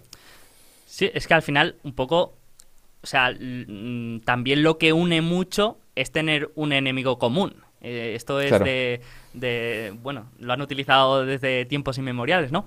Y, claro, el, el hecho de, de, estar en un bando, pues ya automáticamente, por ejemplo, el, ejemplo claro de la política, ¿no? Si estás de, de, un lado de, la política, automáticamente a toda esa masa de, ese lado, pues la, tienes, entre comillas, ganada, ¿no? Y, y, eso es, digamos, un algo que ya tiene recorrido. Pero bueno, también tiene sus, sus contras. Hay, riesgos y hay que gestionarlo, ¿eh? porque eh, un linchamiento en Twitter, que yo creo que todo el mundo que va, vamos consiguiendo followers, en algún momento a veces llega algún linchamiento y es tiene un precio emocional a veces de ¿por qué me insulta? o ¿por qué, me están, ya no solo una persona, cuando hay 10 personas que te están, se están metiendo contigo, puede ser difícil de gestionar, pero regresamos también a los estresores de Taleb. Yo creo que todos son experiencias buenas. Y, es bueno que te critiquen, pero insisto que la primera vez eh, también, eh, bueno, que, que, dolerá, ¿no? Porque al final no estás acostumbrado y, y es como, ¿qué está pasando aquí? ¿Por qué este tipo que no conozco de nada, por qué es tan duro conmigo, no? Pero bueno, es, el precio a pagar en redes. Y insisto, no, no es tan malo si, si sabes sobrevivir y sabes también ser más fuerte después de ese primer linchamiento en Twitter, que creo que todos tarde o temprano, los que estamos intentando decir algo, todos hemos vivido.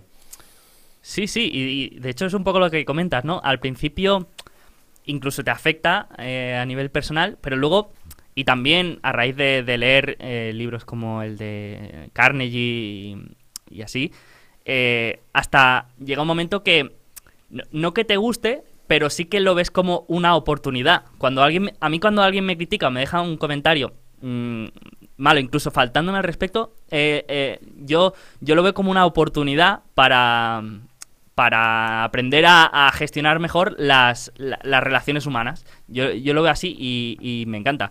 Porque cuando alguien te, dice, un, te pone un comentario de malas maneras y tú le respondes es súper diplomático y muchas gracias por tu, por tu opinión y... Eh, pues le, choca, ¿no? Y, le sorprende. y, a veces incluso le puedes dar la vuelta a la tortilla. A mí me, gusta, me gusta esto. Aquí hay el enfoque de Del Carnegie, que Carnegie es muy diplomático y yo creo que era un crack y, por eso ese clásico que publicó de su libro. Pero después también hay, hay, que, hay que entender que, al menos en el formato Twitter, con los trolls, pero más allá de Twitter, también se pueden gestionar de la otra manera. Es decir, te rebajas a su nivel y, empiezas a discutir con ellos, ¿no? Y, aquí Taleb, y perdonad por repetirme siempre con Taleb, pero bueno, como salía también el guion, aprovecho para insistir con algunas de sus ideas. Lo que dice Taleb es que, digamos que hay gente, eh, perfiles profesionales, que una, un escándalo les va a perjudicar, aunque sean inocentes o lo que sea. Eh, cualquier escándalo es lo que temen más. Aquí iríamos a perfiles eh, diplomáticos, a políticos, a banqueros. No, no, quieres el menor escándalo porque puedes, significa el fin de tu carrera. Pero después hay otros, hay otros perfiles que son antifrágiles, que no le temen a los escándalos, que, no le temen que haya que salga cualquier noticia incluso negativa en la prensa acerca de ellos, que tengan un que se peleen con alguien en, medio de la calle, ¿no? Es, ese tipo de cosas que pasan a veces con los con las estrellas del rock. Y lo que dice Taleb es que la estrella del rock es antifrágil, porque no, no, necesitas pelearte con la gente. Yo no, no, he peleado nunca con nadie, creo. Pero, pero lo que dice Taleb es, es, interesante, que es, claro, una estrella del rock al final, yo creo que puede ser, puede vivir mucho más tranquilo que un político, porque sabe también que al final del día, si hay un escándalo, si alguien se mete con él o con ella, bueno, incluso le beneficia. es decir, porque se, se va a hablar de, de, sus discos y de su obra, ¿no? Y, aquí también con, con, los trolls yo creo que es un poco esto, ¿no? Puedes ser diplomático, como decíamos antes, intentar ser educado y quizá cambias, no sé, le cambias para siempre a esa persona y, le, y cambiará su, su, enfoque en redes y dejará de tener tanto odio, pero también puedes gestionar los trolls que si alguien te insulta y se mete con tu madre, eh, tú respondes y, te metes con su abuela. ¿no? digo que vamos, vamos a, pelear con las mismas armas y, te peleas con su nivel de, de, de, cuatro o cinco años. ¿no? Y, eso se puede hacer, pero claro, un político nunca va a responder un tuit insultando al que se mete con él. Pero insisto que yo creo que los que podemos aprovechar un poco esto, yo, yo creo que los trolls sí que a veces hay que, hay que darles con, con su misma medicina. Perfecto. Sí, esto me, me, recuerda, y no sé si lo comentaba también con, con, las estrellas del rock de ahora, que son los youtubers, que es un ejemplo claro. O sea, cuanto más se habla de un youtuber para bien o para mal, pues es, es eh, vitamina para su, audiencia. Eh, es, lo mejor que le puede pasar, que, de golpe se haga famoso, aunque sea por, una pelea o por algo negativo. Sí, sí. No, el, el Rubius es antifrágil. Es, es, un ejemplo de antifragilidad. No, no le ha perjudicado esto. Bueno, además ya está en Andorra él, pero digamos que no le ha perjudicado el hecho. Digamos, tiene también unos seguidores muy fieles. Al final también hay que estudiar las comunidades. Pero el Rubius es claramente súper antifrágil y sería lo, el, ejemplo contrario sería un político, ¿no? que no puede permitirse el menor uh, desliz porque es el fin de su carrera en, los, en esos entornos uh, súper puritanos que, se han creado. Perfecto. Pues a mí me encantan, me encanta hablar de, de estos temas y, y el, la temática de carreras profesionales es una que, que cada vez que hablamos pues gusta mucho, pero al, al final aquí también nos gusta hablar de, finanzas y de inversión, así que te voy a preguntar un poco sobre tu visión, sobre tu gestión de, tu patrimonio. Eh, has hablado bastante y has hecho eh, artículos, pero bueno, mmm, te quería preguntar cómo, cómo ves tú el mundo de la inversión, si es algo que que um, piensas bastante, si es algo que lo tienes todo automatizado y, no te gusta estar muy encima, cómo es un poco tu, asignación de capital y un poco que nos, expliques cómo es el Joan Homo Economicus. Bueno, primero de todo me gusta ahorrar para consolidar mi posición de, de fuck you que decíamos antes. Eh, en el ahorro no hace falta, yo creo que el, el consejo aquí es intentar simplificarlo, intentar hay un concepto importante en la economía que es la inflación. Significa que si tienes el dinero en el banco, eh, ahora mismo no ha habido inflación relevante en los últimos 10 años, así que tampoco habrías perdido mucho. E incluso en algunos años habrías ganado porque ha habido un escenario de deflación. Pero en, situación, en escenario normal lo que nos encontramos en las economías es que hay una inflación del 2, 3 o si vives en Argentina del 45% y luego la, la inflación te puede, te puede perjudicar tu cartera. Lo importante es estar invertido, mm, es no solo el hecho de ahorrar, sino el hecho de, estar invertido en activos. Uh, uno clásico sería la bolsa, no hace falta escoger una empresa en concreto, es demasiado difícil, incluso los expertos tampoco saben hacerlo, la mayoría, hay algunos que sí, pero aquí lo, lo fácil es ir a lo que se conoce como un fondo índice y al menos yo es con los que, los que opero te puedes después permitir algunas apuestas concretas. Yo, en, mi caso, eh, me he ido para ahora mismo en un escenario que soy más, más bien pesimista sobre el futuro de la economía y veo también incluso un escenario con un repunte de la inflación, pero insisto, este es mi pronóstico y seguramente será equivocado, pero lo que me he permitido es mover gran parte de mi cartera a dos activos que son el, el oro y, y el Bitcoin, que los dos son muy parecidos pero básicamente son activos que, bueno, en, mi cabeza creo que tiene sentido en el momento actual, pero insisto que esto no es una recomendación de compra, sino que cada uno lo, gestione como considere. Lo clásico es comprar un fondo índice, comprar un fondo índice, um, digamos, bueno, indexado a todas las empresas de la economía mundial o a las empresas de, la mayor economía mundial, que es la estadounidense, y, con esto deberías dormir tranquilo. Esto por parte del ahorro. La, la otra parte a nivel de finanzas, yo creo que la clave aquí también es es la otra moneda que es el, el, crédito. Vivimos en tiempos de crédito barato, pero esto no significa que el crédito, eh, tener una hipoteca o tener, pedir prestado sea un buen negocio siempre. ¿no? Hay, en economía decimos una frase muy famosa que es eh, There's no such thing as a free lunch. No hay, no hay, no hay tal cosa como una, una, un almuerzo gratis. Y, que nadie da duro tenemos... a cuatro pesetas. Sí, eh, bueno, la traducción en español es más bonita, claro. y, y lo, que, lo que tenemos ahora es que con el crédito parece que es gratis, pero el crédito también te obliga, tiene, digamos, un... Bueno, por, por, pierdes un poco de fuck you, fuck you money position, pierdes libertad, pero puede tener, puede tener sentido hoy en día si lo que quieres ya es establecerte en un sitio y, y, y, el banco te puede dar una hipoteca a buen precio, pues obviamente es un buen momento para hipotecarse. Pero aquí cada uno tiene que decidir, pero en mi caso concreto yo lo que, lo que al menos he intentado en los últimos 10 años es, es, obviamente a no estar nunca endeudado y a consolidar mi posición, y seguir ahorrando, entendiendo que cada vez que ahorro estoy de algún modo en, en mayor posición fuck you money para después poder tomar mis propias decisiones y, y, poder ser más libre para poder ejecutar mejores movimientos de carrera. Esta es la clave, creo yo. Es decir, te da mayor libertad para después poder decir mejor. Vale, entonces he entendido que tienes el 100% de tu patrimonio dividido entre oro y Bitcoin. El 100% del patrimonio, no. El, parte, gran parte del ahorro ah, dividido entre oro y Bitcoin, sí. Esta gran parte, gran parte de ese ahorro. Hay otra parte que está en cash, ¿no? Hay una parte que lo tengo en cuenta corriente, no, no, es, no es un problema, creo yo, porque tampoco hay inflación y después también me da la oportunidad de que si quizá mañana baja un activo, podría, puedo entrar agresivo a comprar ese, activo, ¿no? Pero tener cash en cuenta corriente tampoco debería asustar a nadie hoy en día, quizá dentro de un tiempo cambia, pero en mi cabeza lo que tengo invertido no estoy en bolsa porque no, estaría cómodo, veo que los precios están todos muy altos y entré hace, hace un poco más de un año en ese activo que es el Bitcoin, que ha ido muy bien, y después también en, el oro, pero bueno, con la idea de que si, bueno, si se la pega el Bitcoin, yo creo que el oro en principio seguirá por allí.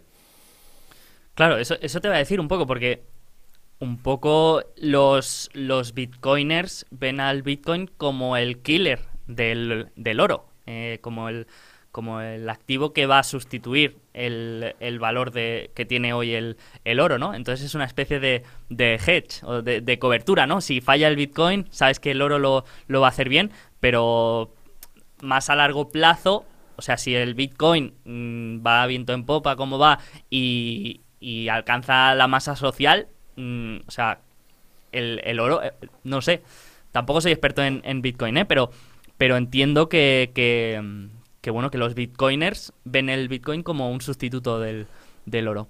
Sí, es, es, una mejor versión lo que ha hecho el oro en los últimos 2000 em, años en la historia de la humanidad. El Bitcoin parece que sobre el papel lo puede hacer mejor. El Bitcoin tiene, tiene sentido. Yo no soy experto tampoco en Bitcoin, entré por recomendaciones de algunos amigos y, digamos que al final lo, vas entendiendo y, vas un poco viendo un poco lo que hace o la, idea de esa, al menos de esa criptomoneda, porque después están las otras mil criptomonedas que hay por ahí que todo el mundo está comprando, la del perro esa, la del Dogecoin, ¿no? Pero en eso ya no me meto, yo ya no lo veo claro. Sí que el Bitcoin, la idea de Bitcoin que hay detrás, a mí me gustó y por eso, por eso entré. Em, es, está claro que si el Bitcoin tiene éxito, el valor del oro tendría que bajar pero en mi cabeza yo lo que veo es un escenario de, bueno, veo crisis, veo inflación, veo una economía que no crecerá tanto, al menos uh, por lo que estamos acostumbrados, y en ese escenario yo veo que tanto oro como Bitcoin deberían subir. Insisto que seguramente estoy equivocado y, todo lo que tengo por allí lo voy a perder, pero bueno, las carteras yo, yo, al final hay que tener también un poco, es bueno en algún momento ser propietario incluso de tu casa, Ah, luego regresamos a eso. Decíamos, claro, pero sin hipotecarse, ¿no? Bueno, claro, es, difícil, siempre hay un trade-off y, digamos que no hay una cartera perfecta, ¿no? Pero regresando al concepto de Fact You Money, el Fact You Money pasa por ser propietario de tu casa, eh, tener ahorros en el banco, en líquido, y después tener unos activos que, también sean algo líquidos, que en algún momento puedas vender. Y eso te da esa posición en la que no tienes que escuchar, eh, digamos que puedes hacer exactamente lo que te lo, que quieras en todo momento, ¿no? Eh, con el Bitcoin y el oro no lo sé, son apuestas que puedo permitirme ese riesgo y me voy por allí, pero si alguien, digamos que, digamos que es un poco el perfil de riesgo que también cada, cada uno tengo. Esto es importante a nivel de inversión. ¿Cuál es tu perfil de riesgo? Es decir, eh, con qué inversiones puedes dormir tranquilo y cuál es el dinero que puedes perder y cuál es el dinero que no podrías nunca perder. Si, duermes tranquilo con tu cartera, significa que la asignación de riesgo es buena. En el momento en el que te vas a dormir y miras cómo va tu cartera y todo eso, es, mala señal. Significa que quizás estás arriesgando demasiado y, no es necesario. Puedes tener el dinero en líquido en el banco y, tranquilo, lo metes en un fondo y, al menos igualas a la inflación. Pero no, no, no arriesgues ese capital que, no, que realmente quizá no puedas perder. Y, Bitcoin lo compras directamente y lo guardas tú en tus eh, carteras frías y, eres soberano, como le dicen, o lo tienes en exchange o, en, o inviertes de forma indirecta. Está un poco ah, repartido, ¿no? Pero, pero al final se compra siempre en exchange, el método siempre es comprar en exchange y después se puede mandar una parte si quieres a, los wallets y, bueno, gestionas tu, tu, tu, dinero, todas estas criptomonedas. Se puede tener, si alguien quiere entrar en Bitcoin, se puede mantener en exchange y, y sí que hay esa frase que es eh, not your keys, not your Bitcoin. Es decir, digamos que los Bitcoiners puros y duros eh, te animan a sacarlo del exchange y a meterlo en, tu, propio, bueno, en tu propia wallet no soy experto en esto, simplemente he seguido los consejos de, los expertos. Después, una vez dentro de la wallet, digamos que puedes también darle distintos niveles de seguridad. Pero, pero bueno, yo creo que si alguien quisiera entrar en Bitcoin eh, en los exchanges puede ser suficiente. Pero insisto, ahora mismo hay un mercado, parece ya incluso que yo creo que se puede hablar de burbuja, los precios están infladísimos, todo el mundo está hablando de esto. En economía esto es la señal de que aquí hay una burbuja de la hostia, pero esto no significa que deba vender. Es decir, puede haber una burbuja, pero las burbujas pueden seguir creciendo.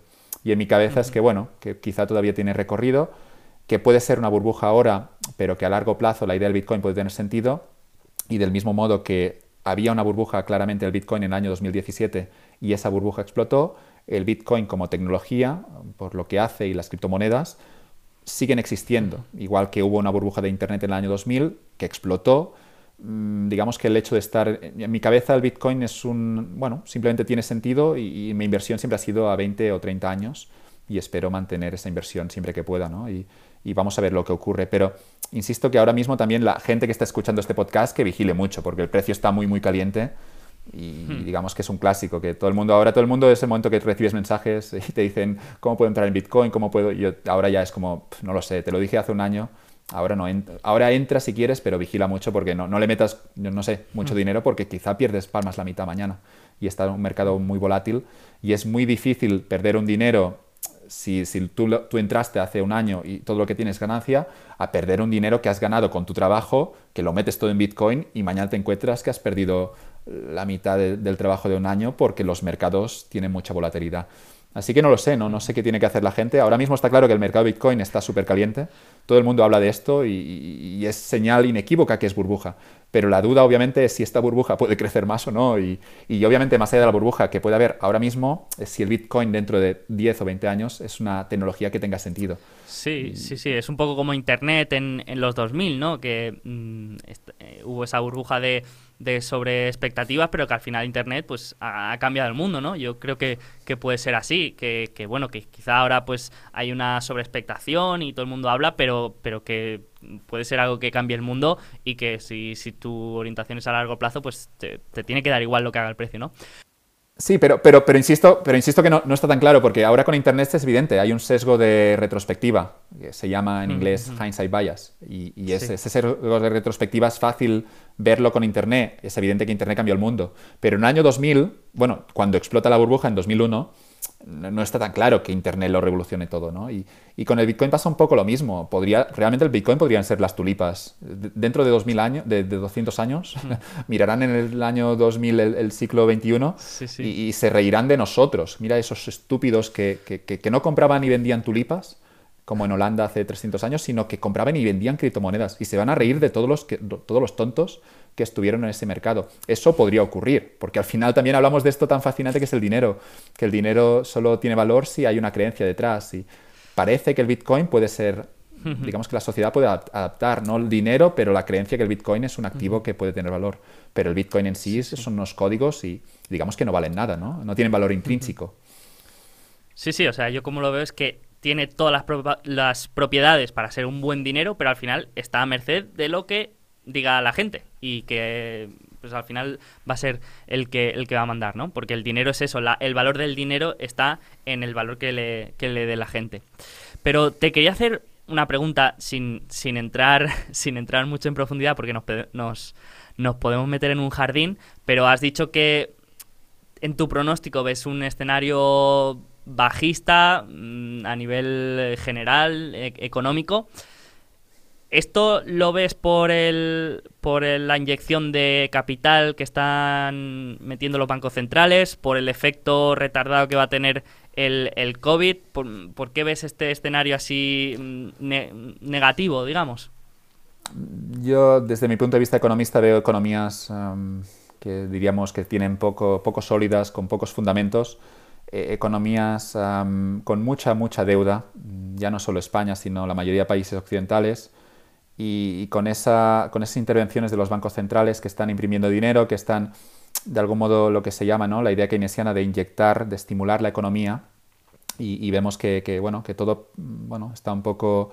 es muy frágil, ¿no? Yo, lo que veo al final es que como yo lo entiendo, la economía ahora mismo está, ah, está está en un escenario en el que eh, nadie esperaba esto del COVID ¿no? hace, hace un año y de repente te viene este virus, eh, tienes que parar, todos los países del mundo paran durante un tiempo, cae, la, cae el PIB un 10% Y la duda es qué va a ocurrir ahora, ¿no? Hay gente muy optimista, dicen que vendrán esos Roaring Twenties, eh, vendrán los, los, no sé cómo se tradujo en español, ¿no? Pero esos 20, eh, esa euforia de los años 20 y se va a repetir. Y después quizá viene de nuevo la crisis del 29, vamos a verlo esto. Pero en mi cabeza es que, es que bueno, es que justo ahora mismo las economías son, son muy débiles y por un motivo también, que es, ese exceso de, deuda, de déficits por parte del sector público, por parte de los gobiernos, que son incapaces de, recortar, que, solo saben subir impuestos. Y, nos encontramos esto, de que, tenemos unos, unos, déficits que no van a ser sostenibles. Es decir, tú, no, hay ningún escenario en el mundo y tenemos los, muchos países que están endeudados y que después termina siendo una trampa, tú crees que no hay problema, pero es un poco, es lo mismo que en una familia. Tú puedes pensar que tirando de la visa este, este mes será más fácil y es cierto, este mes te puedes, te puedes permitir una serie de lujos, pero el mes que viene llegan, llegan los recibos y eso es un problema. Nos ocurre un poco lo mismo a nivel nacional, no solo en España, sino incluso en todos los países de Europa. Tenemos economías que son eh, poco productivas, eh, donde hay la gente que está trabajando a veces se les ponen muchas trabas y, y lo que nos encontramos también es que al menos tenemos eh, mucho gasto público que simplemente no nos podemos permitir. Y, no sé qué es lo, que ocurrirá, porque la situación de déficit, de déficit, tú no puedes tener un déficit de forma consistente durante 20 años seguidos. En algún momento la gente te deja de prestar cuando empiezan a sospechar. Aquí regresaría esa, esa famosa prima de riesgo de la que se ha hablado tanto hace, hace, hace unos 10 años, unos 8 años, y en medio de todo esto tenemos también el escenario, la gran incógnita que es la inflación. El hecho de si llegase la inflación, nos encontraríamos que los políticos, los bancos, los banqueros centrales también eh, tendrían que, cambiar también su política y, todo, digamos que todo, todo está muy, es muy frágil, ¿no? Y, en mi cabeza es que, es que bueno, es que no, no, no, no veo cómo, no veo tampoco que haya voluntad para cambiar el modelo económico, para intentar, yo creo que todo pasa también para intentar dejar que la gente pueda, pueda empezar sus empresas, pueda empezar sus proyectos de forma más ágil, más rápida. Y no veo que al menos en España esto se esté haciendo y la única solución que tienen los políticos parece ser que es subir más los impuestos. Perfecto. Genial, pues es que. No, no, sé qué tenemos que hacer ¿eh? con todo esto, no, yo no sé qué hay que hacer aquí, pero. o sea, es que. Eh, em, no, es difícil porque porque se, me, se, mezclan muchas cosas, pero lo que sí que estoy seguro es que en el escenario que, planteas, lo, lo, que más sentido tiene, desde luego, es invertir en oro y Bitcoin. Eso, eso seguro. Sí, sí. Perfecto. Bueno, pero, eh, pero claro, esto quizá no ocurre, ¿no? Quizás realmente vendrán tiempos, quizá la economía está... Mm, esto, quizá los, los keynesianos mm. tienen razón, quizá todo irá muy bien ahora con los estímulos por parte de la, lo que se llama política monetaria y los estímulos por parte de los gobiernos en gasto público y, quizá vamos a ver lo que ocurre en los próximos 10 años. Perfecto. Pues ya para acabar, mm, te quería proponer hacer una versión del, cuestionario PRUS que tenemos aquí, que lo llamamos el, cuestionario alfa, que, bueno, que son 10 preguntas eh, cortitas. Eh, yo me, suelo portar bien, no son muy comprometidas, así que te las voy lanzando a ver, a ver cómo las ves. ¿Qué te parece? Dale, dale. ¿Asignatura que más odiabas en la universidad? yo creo que macroeconomía. Esta es fácil. vale. Genial. Primer libro que leíste dos veces. O libro que más te haya gustado. Mm, un libro que digas. Mm. El, el, extranjero de Albert Camus. Vale, no, no conocía este. Vale. Aparte de Taleb, ¿qué otra persona dirías que ha influido más en, tu vida? yo recuerdo estar muy influenciado por Sala Martín, a los 18 años, eh, leer todo lo que publicaba y, de algún modo fue el primer referente que tuve a nivel económico. Pensaba que ibas a decir eh, Mourinho. Eh, y bueno, Mourinho también, sí, esos años en el Madrid fueron muy intensos, pero, pero bueno, sí, Mourinho también. Ojalá le vaya bien mm. en la Roma. Sí, sí, sí. Y, también hablas bastante de, bueno, has mencionado ahora bastante a la porta cuando, cuando ha salido, eh, perfiles que, que, son un poco también talevianos, ¿no? Que le, un poco provocativos, libres. Y que los escándalos no les perjudican. Sí, y a la porta el escándalo le beneficia, ¿no? Y, bueno, sí, es, yo creo que la palabra es gente libre y, gente que también busca la meritocracia. A mí me gustó Mourinho en su día porque porque el tipo era, mira, tengo un portero que se llama Diego López y el otro es Casillas, pero me gusta más Diego López. Y, el tío le, le puse titular, toda la prensa de Madrid eh, se puso, le puso en contra, pero digamos que Mourinho, digamos, mi admiración viene un poco por, por, por un poco también cómo gestionó ese vestuario durante esos años en el Madrid. Es que e, es curioso porque eh, creo que te he escuchado decir que eres del, del Barça, pero, pero las imágenes que publicas y, y comentarios que, que, pones en Twitter son de, de Mourinho, de, del, del, madridismo. No sé, me, me parece muy curioso. Sí, soy del Barça. Que se vas a apartar. Yo creo, yo creo que internamente me voy dando cuenta que mi equipo en realidad es el Madrid. Eso obviamente no está permitido en mi familia, pero yo es algo que voy siguiendo también a muchos madridistas en Twitter y, me veo que tengo mucho más en común con los valores del madridismo que con los valores del, del barcelonismo. Que insisto, la Porta quizá lo ha cambiado un poco, pero la Porta no es representativo de los culés. La Porta es algo, yo creo que una anomalía dentro del proyecto del Barça pero, pero los, el Barça, si te acuerdas de esas rivalidades entre Guardiola y Mourinho, Guardiola siempre era victimista, era, bueno, somos pequeños, pero vamos a luchar. Y, Mourinho, pero también el Madrid, siempre ha sido el club grande, afirmativo y, sin miedo a decir que, que, bueno, que claro que somos los mejores, ¿no? Y aquí yo me encuentro mucho más cómodo con esos valores del madridismo y los encuentro mucho más nobles y mucho más saludables que los del Barça. Qué bueno, qué bueno.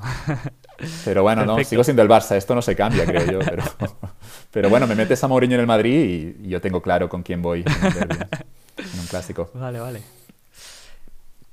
¿Qué rasgos valoras más de una persona? ¿Qué cualidades mm, te llaman más la atención? ¿Qué es lo que te gusta? ¿Qué es eso que dices? Me encantan las personas con, con estas características.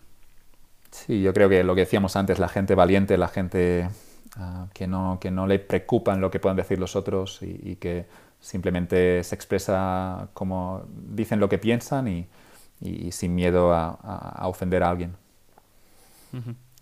Y ahora un poco lo contrario, ¿qué rasgos te gustan menos de una persona o, no, te huyes de personas con, con esas características? Seguramente lo contrario también, a la hipocresía, que intentar quedar bien, a hacer las cosas por, por compromiso, por, por, miedo al que dirán. Mm, digamos que, que, todo, todo, este, todo este tipo de personas ¿no? que se ajusta a la regla, que, que irá, bueno, que, simplemente irá a los sitios porque esperan que vaya a esos sitios, pero quizá ni le apetece. Me intento alejarme un poco de toda, todo este tipo de personas. Y has comentado antes que, bueno, que la newsletter la escribías un poco con conceptos que te hubiera gustado conocer antes de empezar la universidad o con tus a los 18 años, pero si pudieras elegir solamente una cosa que pudieras haber sabido con, con 18 años, ¿qué hubiera sido? Ah, bueno, yo creo que este es el consejo que siempre se repite, ¿no? Que, que todo llega, que, que, esperes, que seas paciente y que inviertas en, en, en, en, tus, en tus cosas, que intentas desarrollarte, pero, pero que no tengas prisas porque, porque todo llega a, a su debido momento. Perfecto. Tenemos una, una pregunta que normalmente hacemos qué acción o qué empresa le recomendarías a tu peor enemigo. En tu caso, mm, ¿qué libro le recomendarías a tu peor enemigo? ¿Alguien que, algún troll de Twitter, qué libro le recomendarías? Uh, este libro es buena, ¿no? No sé, seguramente alguno de esos libros para intentar ser productivo, intentar los siete hábitos de la gente altamente, altamente ¿cómo, se pronuncia eso? No, sé ni el Altamente efectiva, sí, sí. Altamente pero efectiva, ¿no? Este, este no que, es seguramente son buenos, ¿eh? Pero no. Sí. Este no es tanto de productividad, es... Mm, yo, yo este no lo recomendaría a mi peor enemigo, porque este, este lo veo bastante bien. Pero si alguno de estos de Deep Work o Sí, Deep Work lo he leído y es, es quizá el punto de inflexión. leí eso porque me, me, gustó mucho el libro que había sacado antes eh, el autor de Deep Work y leí Deep Work y, no pude terminarlo. Es, sería un muy buen libro para arreglar, para arreglar a, un enemigo, ¿no? Pero es, eso. Sí, sí, bueno, esas ideas de, de ser demasiado productivo, ¿no? Que decíamos antes. Perfecto y un blog o una newsletter que leas de manera religiosa cada semana o cada vez que se publica y que tengas las notificaciones ahí para, para que te lleguen cuando se publica algo.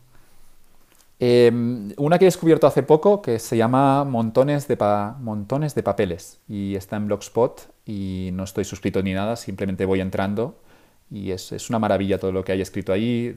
Está en Blogspot, lo que es fascinante. Es decir, no todo el mundo está en Substack intentando encontrar esos canales nuevos.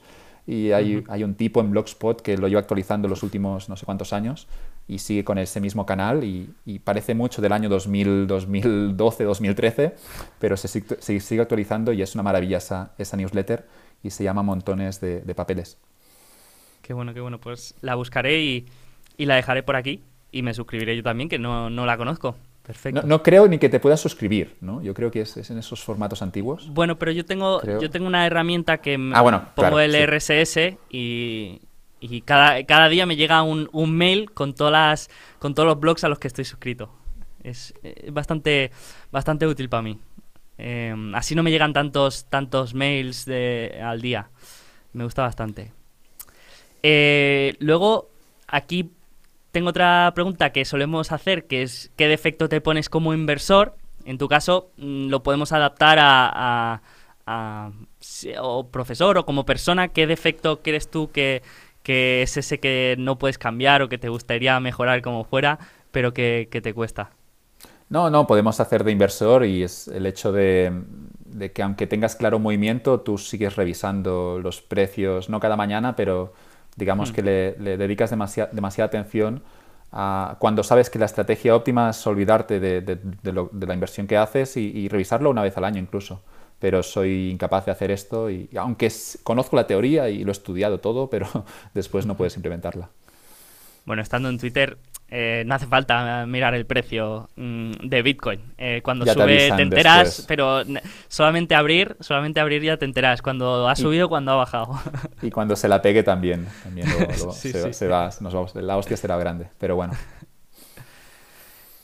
Y, ahora eh, la última pregunta es ¿en qué invertirías el 100% de tu patrimonio si solo pudieras invertir en, un activo? En tu caso es fácil porque solo tienes dos, pero ¿con cuál de ellos te, quedabas sin, la posibilidad de elegir índices?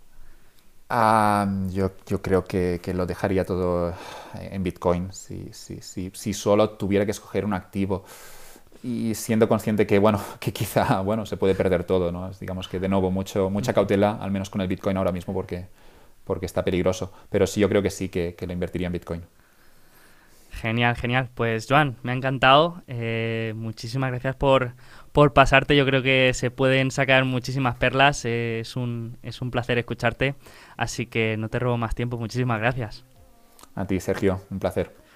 Bueno, dejamos todos tus links para que el que todavía, que creo que serán muy pocos, pero el que todavía no te siga, que, le dejamos tu, link de, Twitter, de podcast, de, newsletter y, todo, porque estás en, en, varios canales, así que lo dejamos todos y, animo a todo el mundo a, seguirle porque, porque realmente es, es muy útil y muy interesante todo lo que, lo que publica, así que muchísimas gracias y estamos en contacto.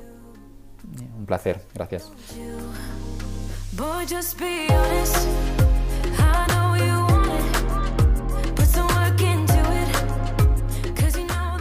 Bueno, pues espero que te haya gustado nuestra charla con Joan.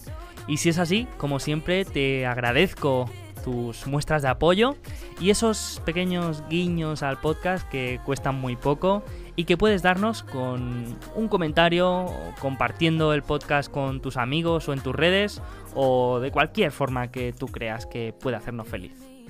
Si es que aquí somos felices con muy poco, no te pienses que pedimos mucho. y bueno, ahora sí, espero que te haya parecido interesante, de verdad.